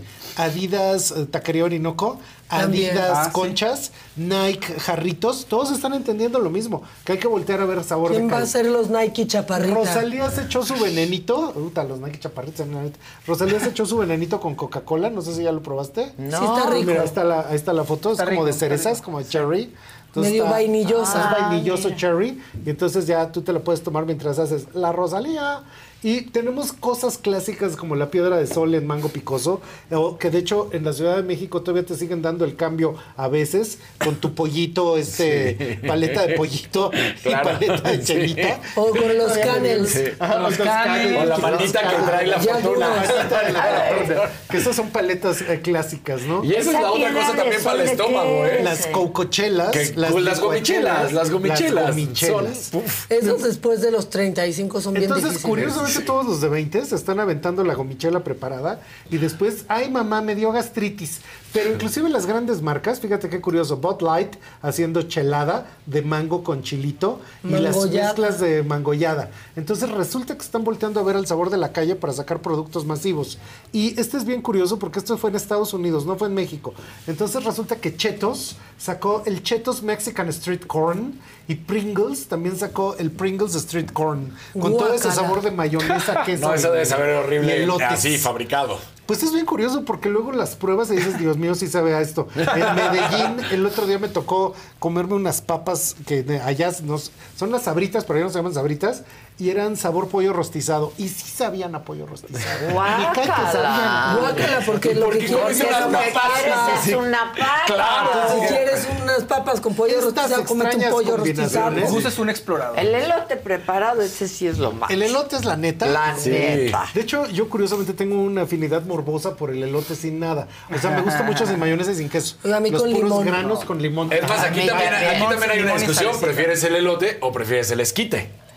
Híjole, El el esquite. me fascina. Yo le, el El elote elote. porque el epazote. Dentro de estas Ah, cosas encanta. Hay la preparación de la bolsa de tostitos que te labren, le echan, Ah, el- sí. le Ah, echan sí. esquites, Uy. le ponen crema y queso Ah, y chilito. he está hay puestos de esto, ¿eh? Ah. Viene mucho de Monterrey. Y en la que sigue, resulta que en el TikTok hay verdaderas entelequias diabólicas porque hay todo un reto de los taquis fuego con Gerber de mango. Ah. Entonces, todo el mundo le está entrando al taqui fuego con el Gerber de mango. Hay unos taquis fuego que sí son verdaderamente Iu. enloquecidos de lo picoso que están. Pero esto es bien curioso porque están descubriendo sabores, ¿eh? Lo mismo que en la parte de abajo está el pepinillo de chamoy. Entonces, esto Ay, es no, donde tú metes el. Pringle, pero está recubierto de su chamoyada. Ahora, aquí pasa algo muy curioso que yo ya les había contado desde endenantes. Mm, Que resulta que cada, cada década que tú vivas vas a perder entre el 7 y el 10% de las papilas gustativas. Las vas a Entonces, perder. Ya no vas a tener. Sí. Entonces, por eso a edades avanzadas Ya está la uno gente con come el whisky. ¿No? Este, este, el brócoli, el sándwich de pepino, el ajá. café sin nada, Ah, sí. etcétera, porque ya tenemos un paladar para eso. Pero cuando tienes 17, 18, pues estás estrenando la lengua. Y si es así de, a ver, échenle Gerber con taquis y a ver qué se siente y échenme la combinación de cuatro totopos pero qué diferentes. asco. Y en la que sigue, resulta que ahí tenemos, estas, estas imágenes son un poco extrañas, yo me costó mucho trabajo entenderlo, es la Whopper de chicharrón de chile serrano. Y a la foto de la derecha se ve el chicharrón de chile serrano, Eso porque son rico. los chiles Sí. serranos este, como fritos, Crujientes. ajá, crujientes. Que eso los andan En vendiendo ahora mucho, mucho los de chicharrón de chile. Eso. Esos, los de la derecha son como estos chiles Sí te serranos. gustan, ya los, ah, has comido, ya los hemos comprado. Sí, sí, ahora te los andan ¿Eso dando venden? Es pues en En tendencia de ahorita. en en bolsas, súper. empeza- Ah. empezaron como que muy gourmet y fue Sí. explosión Ah, y ok. empezaron Están a buenos, vender. están buenos. Y arriba, en el tipo de sopa maruchan, pero esta ya es una sopa de ramen de birria. No, que es que no, también. madre, guácala. Ramen de birria. ¿Por qué? Si de Mejor por el sí el ramen. ramen. no. Con el huevo ahí, no. Son tampoco. esas innovaciones. Bueno, es que a las maruchan en México las hacemos una cosa totalmente diferente. eso es- Que la, la Valentina, la Maggie, el limón, la inglesa. Eso sí, sí. pasa. Eso pasa cañón junto a la licuachela. O sea, la licuachela es eso, lo mismo que le hacemos al ramen. O sea, Sí. échale todo lo que hay, ¿no? Y esa extraña combinación de Valentina con salsa negra. Ya ven que hay una como una Valentina negra. Sí. Con todo eso, que aquí, hijo. Así todos. así. Que la maruchan también es un producto que se tiene que dejar a cierta edad. Sí. Yo la amo. O sea, Es un producto pero es sí, sí, sí. Yo Es un amo, yo la polímero que debe de dejar. Es un polímero, es un O sea, polímero. cuando acababan de casi que las hacían ilegales, Sí. volamos Adela y yo, no me acuerdo a A dónde. comprarse su ramen. Y dijimos, en el aeropuerto, En ¿y el si avión nos nos comemos lo- una sí, maruchan y la preparamos. Y ahí íbamos, haciendo que todo el avión apestara maruchan. No nos importó. Ah, porque eso sí, Pero apestas. yo en la noche decía, no puede ser como me cayó esto. Ah, Ay, yo no, mí andaba, no. no, porque tú eres bien guerrera, la Yo verdad. soy súper Y yo decía, guerrera. no, no se puede, o sea, no andaba yo como el 40% de los mexicanos, no, pero era una indigestión muy fuerte. Ya. Son los años de reportera, que es cuando Pues comes en la laminera que hay. cubriendo la nota. Bueno, y en la que sigue, miren, esto también en esa misma innovación de todo lo que es la maruchan, ahí está el esquite con maruchan, que entonces ahora te la preparan con el agua caliente del esquite, haciendo la combinación. Ah, eso de- puede estar bueno. Eso no suena mal. de dos cuestiones perfectas. Los azulitos, que esto todo es- son este, las bebidas energéticas, pero con Eso no. ginebras, Ah, y Ajá, este, no, etcétera. Y también después de los 40 se van al hospital con Sí, no. taquicardia. Sí, sí, sí, sí. taquicardia. no. Estás siendo como la versión popular de las perlas negras Las y demás. papas de otras Las décadas. papas Las papas locas sí Jack quiero. Sí, yo también. Las gomichelas, la papa esa es la licuachela, ¿no? la que están en licuachela, sí, ahorita sí, que el- tu licuadora Claro. de chela. Y en la que sigue, esto viene mucho en TikTok ahorita, ¿eh? TikTok es como la madre de todas las batallas y de todas las perversiones. Siguiente, por favor. Entonces, resulta que en la que sigue, lo que tenemos ahí es cómo se está mezclando. Ah, ya no me la pusieron. Este, cómo se está mezclando la cerveza modelo una. Con el Yakult. ¡No! ¿Qué? ¡Guácala! Entonces, son cervezas con Yakult. ¿Qué manera de echarle la Sí, ya. Y se llama yaculero, ¿o ¿qué? Sí, yaculero. La yaculata. Entonces, Eso suena peor. Sí, sí, Yaculero estaba mejor que Yaculero. Ahora, este, a mí me encanta esa lechita, el Yakult, no sé si a ustedes les guste. A mí. ¿A ti no te gusta? Bueno, pues es un, mira, ahí está, Yakult con cerveza. Y, resulta que es este Kisei Shirota. café con jugo de naranja, guácala. Es para endulzarlo. El Kisei Shirota resulta que viene de una señora que en la Segunda Guerra Mundial estaba amamantando a sus hijos. E hicieron un cultivo de la leche de esa señora y a partir Sí, de eso es sacaron calostro. todo el Yakult de- que existe hasta la fecha. Que son Y- los... No, pues es un cultivo Ajá, de los leche. lactobacilos. Los lactobacilos. lactobacilos, que son muy Entonces, buenos. Precisamente se llama Kasei Shirota porque era el nombre de la señora, era la señora Shirota, así como hay señora Ah, Takana, es señora Estaba Shirota. bien chirota. Estaba bien Shirota la señora. Y el café con jugo de naranja, este es muy viejo, ¿eh? Yo, ahorita está en TikTok, pero yo recuerdo habérselo oído a mi abuelita. Y el que sigue, por supuesto, es un clásico que todos conocemos y amamos, que serían todo lo que son cacahuates y papas. Miguel. Eso sí, con Miguelito de agua y Miguelito de polvo. Sí. y, uh, Ahora Claro. es un solo producto. Entonces resulta que Ah, es un ahora solo ya ¿Dónde es cacahuate eso? y papas de Miguelito. ¿Eso está ahorita en los supers.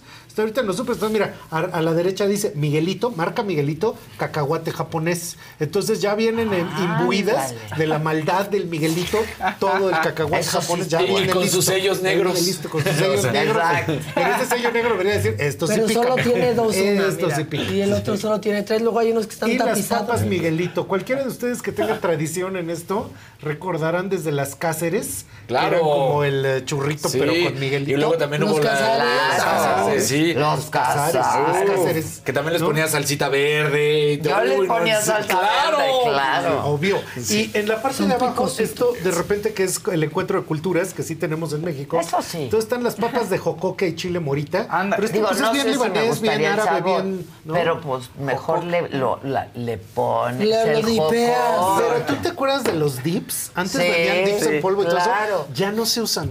O sea, realmente los dips como que no están para la generación Z, no los entienden. O sea, entonces ya lo no prefieren todo son. en la Todo papa. está Bueno, ya no, hecho. Sí, ya todo todo, junto. No, bueno, había unos dips que a mí se me hacen generación que quiere todo inmediato. Ajá. Los dips esos de sabritas en lata que a mí Esos se me hacen horribles, pero ya no se venden. ya no, No, ya sí, no, sí ¿cómo no? se venden, sí están en el anaquel, pero así que la generación Z diga, vamos a echarnos unos dips. No. O sea, yo el de queso, por ejemplo, lo pongo hasta en la estufa. Dilo a que sí. caliente, caliente, se derrite y, uf, luego ya cuando. Pues para tus nachos, te armas tus nachos y sabe el delicioso ese día. Ah, pero es muy bueno. pero sí, ya llevas cuántas décadas de bajar la Ay, ya, tú también, ahora Sí. resulta Tú y yo estamos haciendo- sana. No, Ah, de- Sí, mucha porquería. Pero los, o sea, como si me dicen un cheese whiz, no, no, no, o sea, no puedo. Esa, No, pero ese de sabritas, ponlo así, en serio, a calentar en la estufa y No, luego agarras Dios. los nachitos y, Tipo y jalapeño. Lo cremoso, o sea, lo cremoso ahí en la boca y Ahora, en el penúltimo, esta mezcla verdaderamente sorprendente, nunca antes vista, creada, yo no sé en dónde, Doritos y Ay, Nutella. no. Doritos Bueno, es como, acuérdate las papas. de McDonald's con helado. No, las Eso a mí sí me papas, gusta. las papas Saben de estas, las papas estas gringas, las que vienen De en las el Pringles. bote. Las Pringles. Las Pringles. Pringles con chocolate. Hay Pringles de Ah, chocolate. mira, Claro, mira, mira, mira, sí. claro. Órale, pues es esto como Doritos A mí de no me gusta. Y Pero- yo recuerdo mucho, esta es leyenda urbana, pero yo lo recuerdo, me sorprende que volvió en el mundo actual. A veces yo oía a mi mamá y a mi abuelita que decían, ay, qué ganas de comer un pedazo de yeso. Y entonces muy contentas iban a la farmacia y se compraban eso en esa presentación, El que es un bloquecito de carbonato de magnesia pura. Sí, ¿por qué me y suena a mí mordían eso. Y efectivamente sabe como a yeso de pared. ¿Y para qué era? De- es como para la acidez. O sea, en la farmacia es de Supuestamente acidez. Sí, ayuda. ya Ah, me acuerdo, ya me acordé. En la lengua sabe efectivamente a que mordiste un pedazo de pared. Ajís. Sabe a ajís, sí, sabe a yeso. Es que el gis sabe rico. Es antojo a yeso. Entonces, ahora lo descubrieron en TikTok. Y pues ya la última, si es que anda por ahí, yo creo que es un perfecto indicativo de algo que nos pasa a todos los mexicanos, esos que la Organización Mundial de la Salud decían, que es este último que es el meme de ¿por qué siempre me duele el estómago? Y pues la respuesta es que nos duele el estómago porque siempre estamos cubiertos de ah, esa nada más venía hasta ahí, pero entonces es este meme que trae salsa valentina, este sopas maruchan y todas esas cosas que siempre están recubriendo Pues es nuestro estómago de todo tipo de cosas. Pues yo celebro junto contigo el ser guerreros, La yo, verdad, de verdad. yo como, ¿verdad que a mí nunca me duele el estómago excepto No. cuando se me rompe una Una, sí, pero fuera de eso, Indestructible. Sí, no, yo no tengo- ¿Y tú eres, tú eres de chiles pesados? Bota. O Mucho. sea, yo las salsas me las como como Sí, sopa. yo también. así. Y a mí verdaderamente y le regresa tres veces porque no pica. No pica Sí. nada. A mí mi orgullo y alegría es la salsa de chile de árbol, esa que viene en botella el de vidrio. Híjole, con aceite, me encanta Ahora, esa el salsa. chile es muy bueno para Sí. la salud. Para ese, pues precisamente lo que hace. No, es, No, astringente. Es astringente, claro. Hace un medio inhóspito para todos esos pequeños microorganismos que no quieren estar tan enchilados. A mí no. Entonces, curiosamente, uno pensaría que no, pero uno puede estar a las vivas de qué está consumiendo todo mundo en el TikTok y ahí te enteras de estas eso es mezclas lo que de está sabor. en tendencia. Pues estas son, está en tendencia, también son como competencias, a ver quién lo conoce, quién lo prueba, qué tanto le gusta. Y pues por supuesto, al final de cuentas, pues le da ideas, hay como a los cacahuates japoneses ya elaborados del Miguelito, que llevábamos toda la vida haciéndolos y ahora Porque ya tenías que comprar el cacahuate, Sí. el El Miguelito, Miguelito, en polvo el y gusanito, líquido. luego Ajá. el gusanito, Y ahí claro. con la ¿Cómo bolsa, no? Sí, claro. chupando la bolsa. Ay, qué rico. Luego Sí, qué rico. Y luego al final hasta con los dos dedos vas jalando para que todo el chile salga de la bolsa. Pero creo que hay algo bien curioso en México, que es esta afinidad por lo, por el grupo alimenticio tamarindoso, picoso. A mí me este, encanta. todo Ah, que no el entienden. grupo alimenticio. En No, Estados solo Unidos. nosotros podemos hacer O sea, no, yo me acuerdo que, eso mis es amigos dulce. me decían, pero ¿por qué un- el pelón qué es? Y yo, ¿cómo que qué es? Es delicioso. Pero es dulce, pero pica. Claro. Sí, Sí. no Ese es el lo entienden. Es Ajá. delicioso. Es como ¿cómo? sus aciditos. Ajá, que qué. El Nomás es el- sour, pues es lo mismo. Y es esa posibilidad de poder tener la alegría de la vida haciéndole. Ay, sí. Qué buen tema. Empezaste con lo de la mierda, pero ¿qué tal? Pero nos llevaste bien. Ahora no nos fuimos bueno, para allá. Sí. Shit, Pero a ver, compa. espérate, aparte de la comida de la calle, ¿cómo no va a tener ese porcentaje de Claro, gran país que come así? que come Claro. así, Con esa claro, alimentación. Que no hay de otra. Sí. Es el asunto, mi Adela, por ahí viene la bien. tendencia. ¿Dónde vemos todas Ah, las por tendencias? favor, síganos a través de Trendo México, el lugar donde estamos viendo siempre cuál es el futuro del consumo en nuestro país. Entonces, pues ahí nos veremos para seguir platicando de ello. Muy bien, te amo. Te amo, y gracias por mi regalo, Ay. me has hecho muy feliz. Qué bueno. Oye, este, y rápidamente les quiero contar que me acaba de mandar el doctor de Los Ángeles Azules un concierto que tuvieron en Iztapalapa. De Iztapalapa para el mundo. Ve nomás. Órale. Ve, ve nomás. No, bueno. No, pues sí. Es que son los Blue Angels. Exacto. Y los conciertos se ponen. No, fuimos, ¿no? Sí. Ve nomás Los Ángeles Azules. Acabamos de entregar un estudio y fue muy curioso que toda la música actual, los eh, únicos éxitos que tienen muchos cantantes mexicanos muy famosos, etcétera, de más de mil millones de views, son sus colaboraciones con Los Ángeles Azules. Claro. Claro. Porque solo con ese momento llegas al top. Es que y son gente de sí. 20, 30 o la edad que tú quieras, Sí. que nada más colabora con ellos. Y se va. Belinda. Jimena. Sariñana. Belinda, Jimena, todos. colaborado Pati con Los. Ángeles Tú ves el número de views de esas canciones y son Altísimo. miles de millones. Muy despegados de la suya solos. Sí, Yo ellos los solo conocí llegan a poquito mucho. y así Creo es que fui enorme. de las primeras en entrevistar a, ¿A Los poco? Ángeles Azules. O sea, más allá de, ¿no? Hicimos un programa especial este, con Luis de Llano, justamente. Hizo un, sí, fue Luis, ¿verdad, Susan? Sí, con Luis de Llano. Hizo, en, en- lo hicimos de hecho en San Ángel, un programa especial con Los Ángeles Azules. Pero yo ya los había entrevistado antes son un fenómeno. Un fenómeno. O Pero es sea, que sí, la entraña que el tienen. peso pluma Sí. de ahorita, Sí, Los sí, Ángeles sí, sí. Azules. Y no se descarta que algún día hagan su colaboración también. Ah, Y claro, sería- se sería- rompe, ya, se rompe YouTube. aquello. Una naranjita de Susana García. ¿Qué dice? Nada, nada más. Ah, hola. Está bien. Hola, Susana. Pues muchas gracias, te queremos Muchas gracias, mucho. Gracias, Gus. Nos vemos el próximo lunes. Siempre es muy bonito empezar la semana contigo. Muchas gracias. y igualmente. con todos ustedes. Y pues nada, hoy 7 de la noche en este mismo canal se te estuvo Didi y mañana aquí nos vemos 9 de la mañana, me lo dijo Adela. Gracias, ya hasta entonces.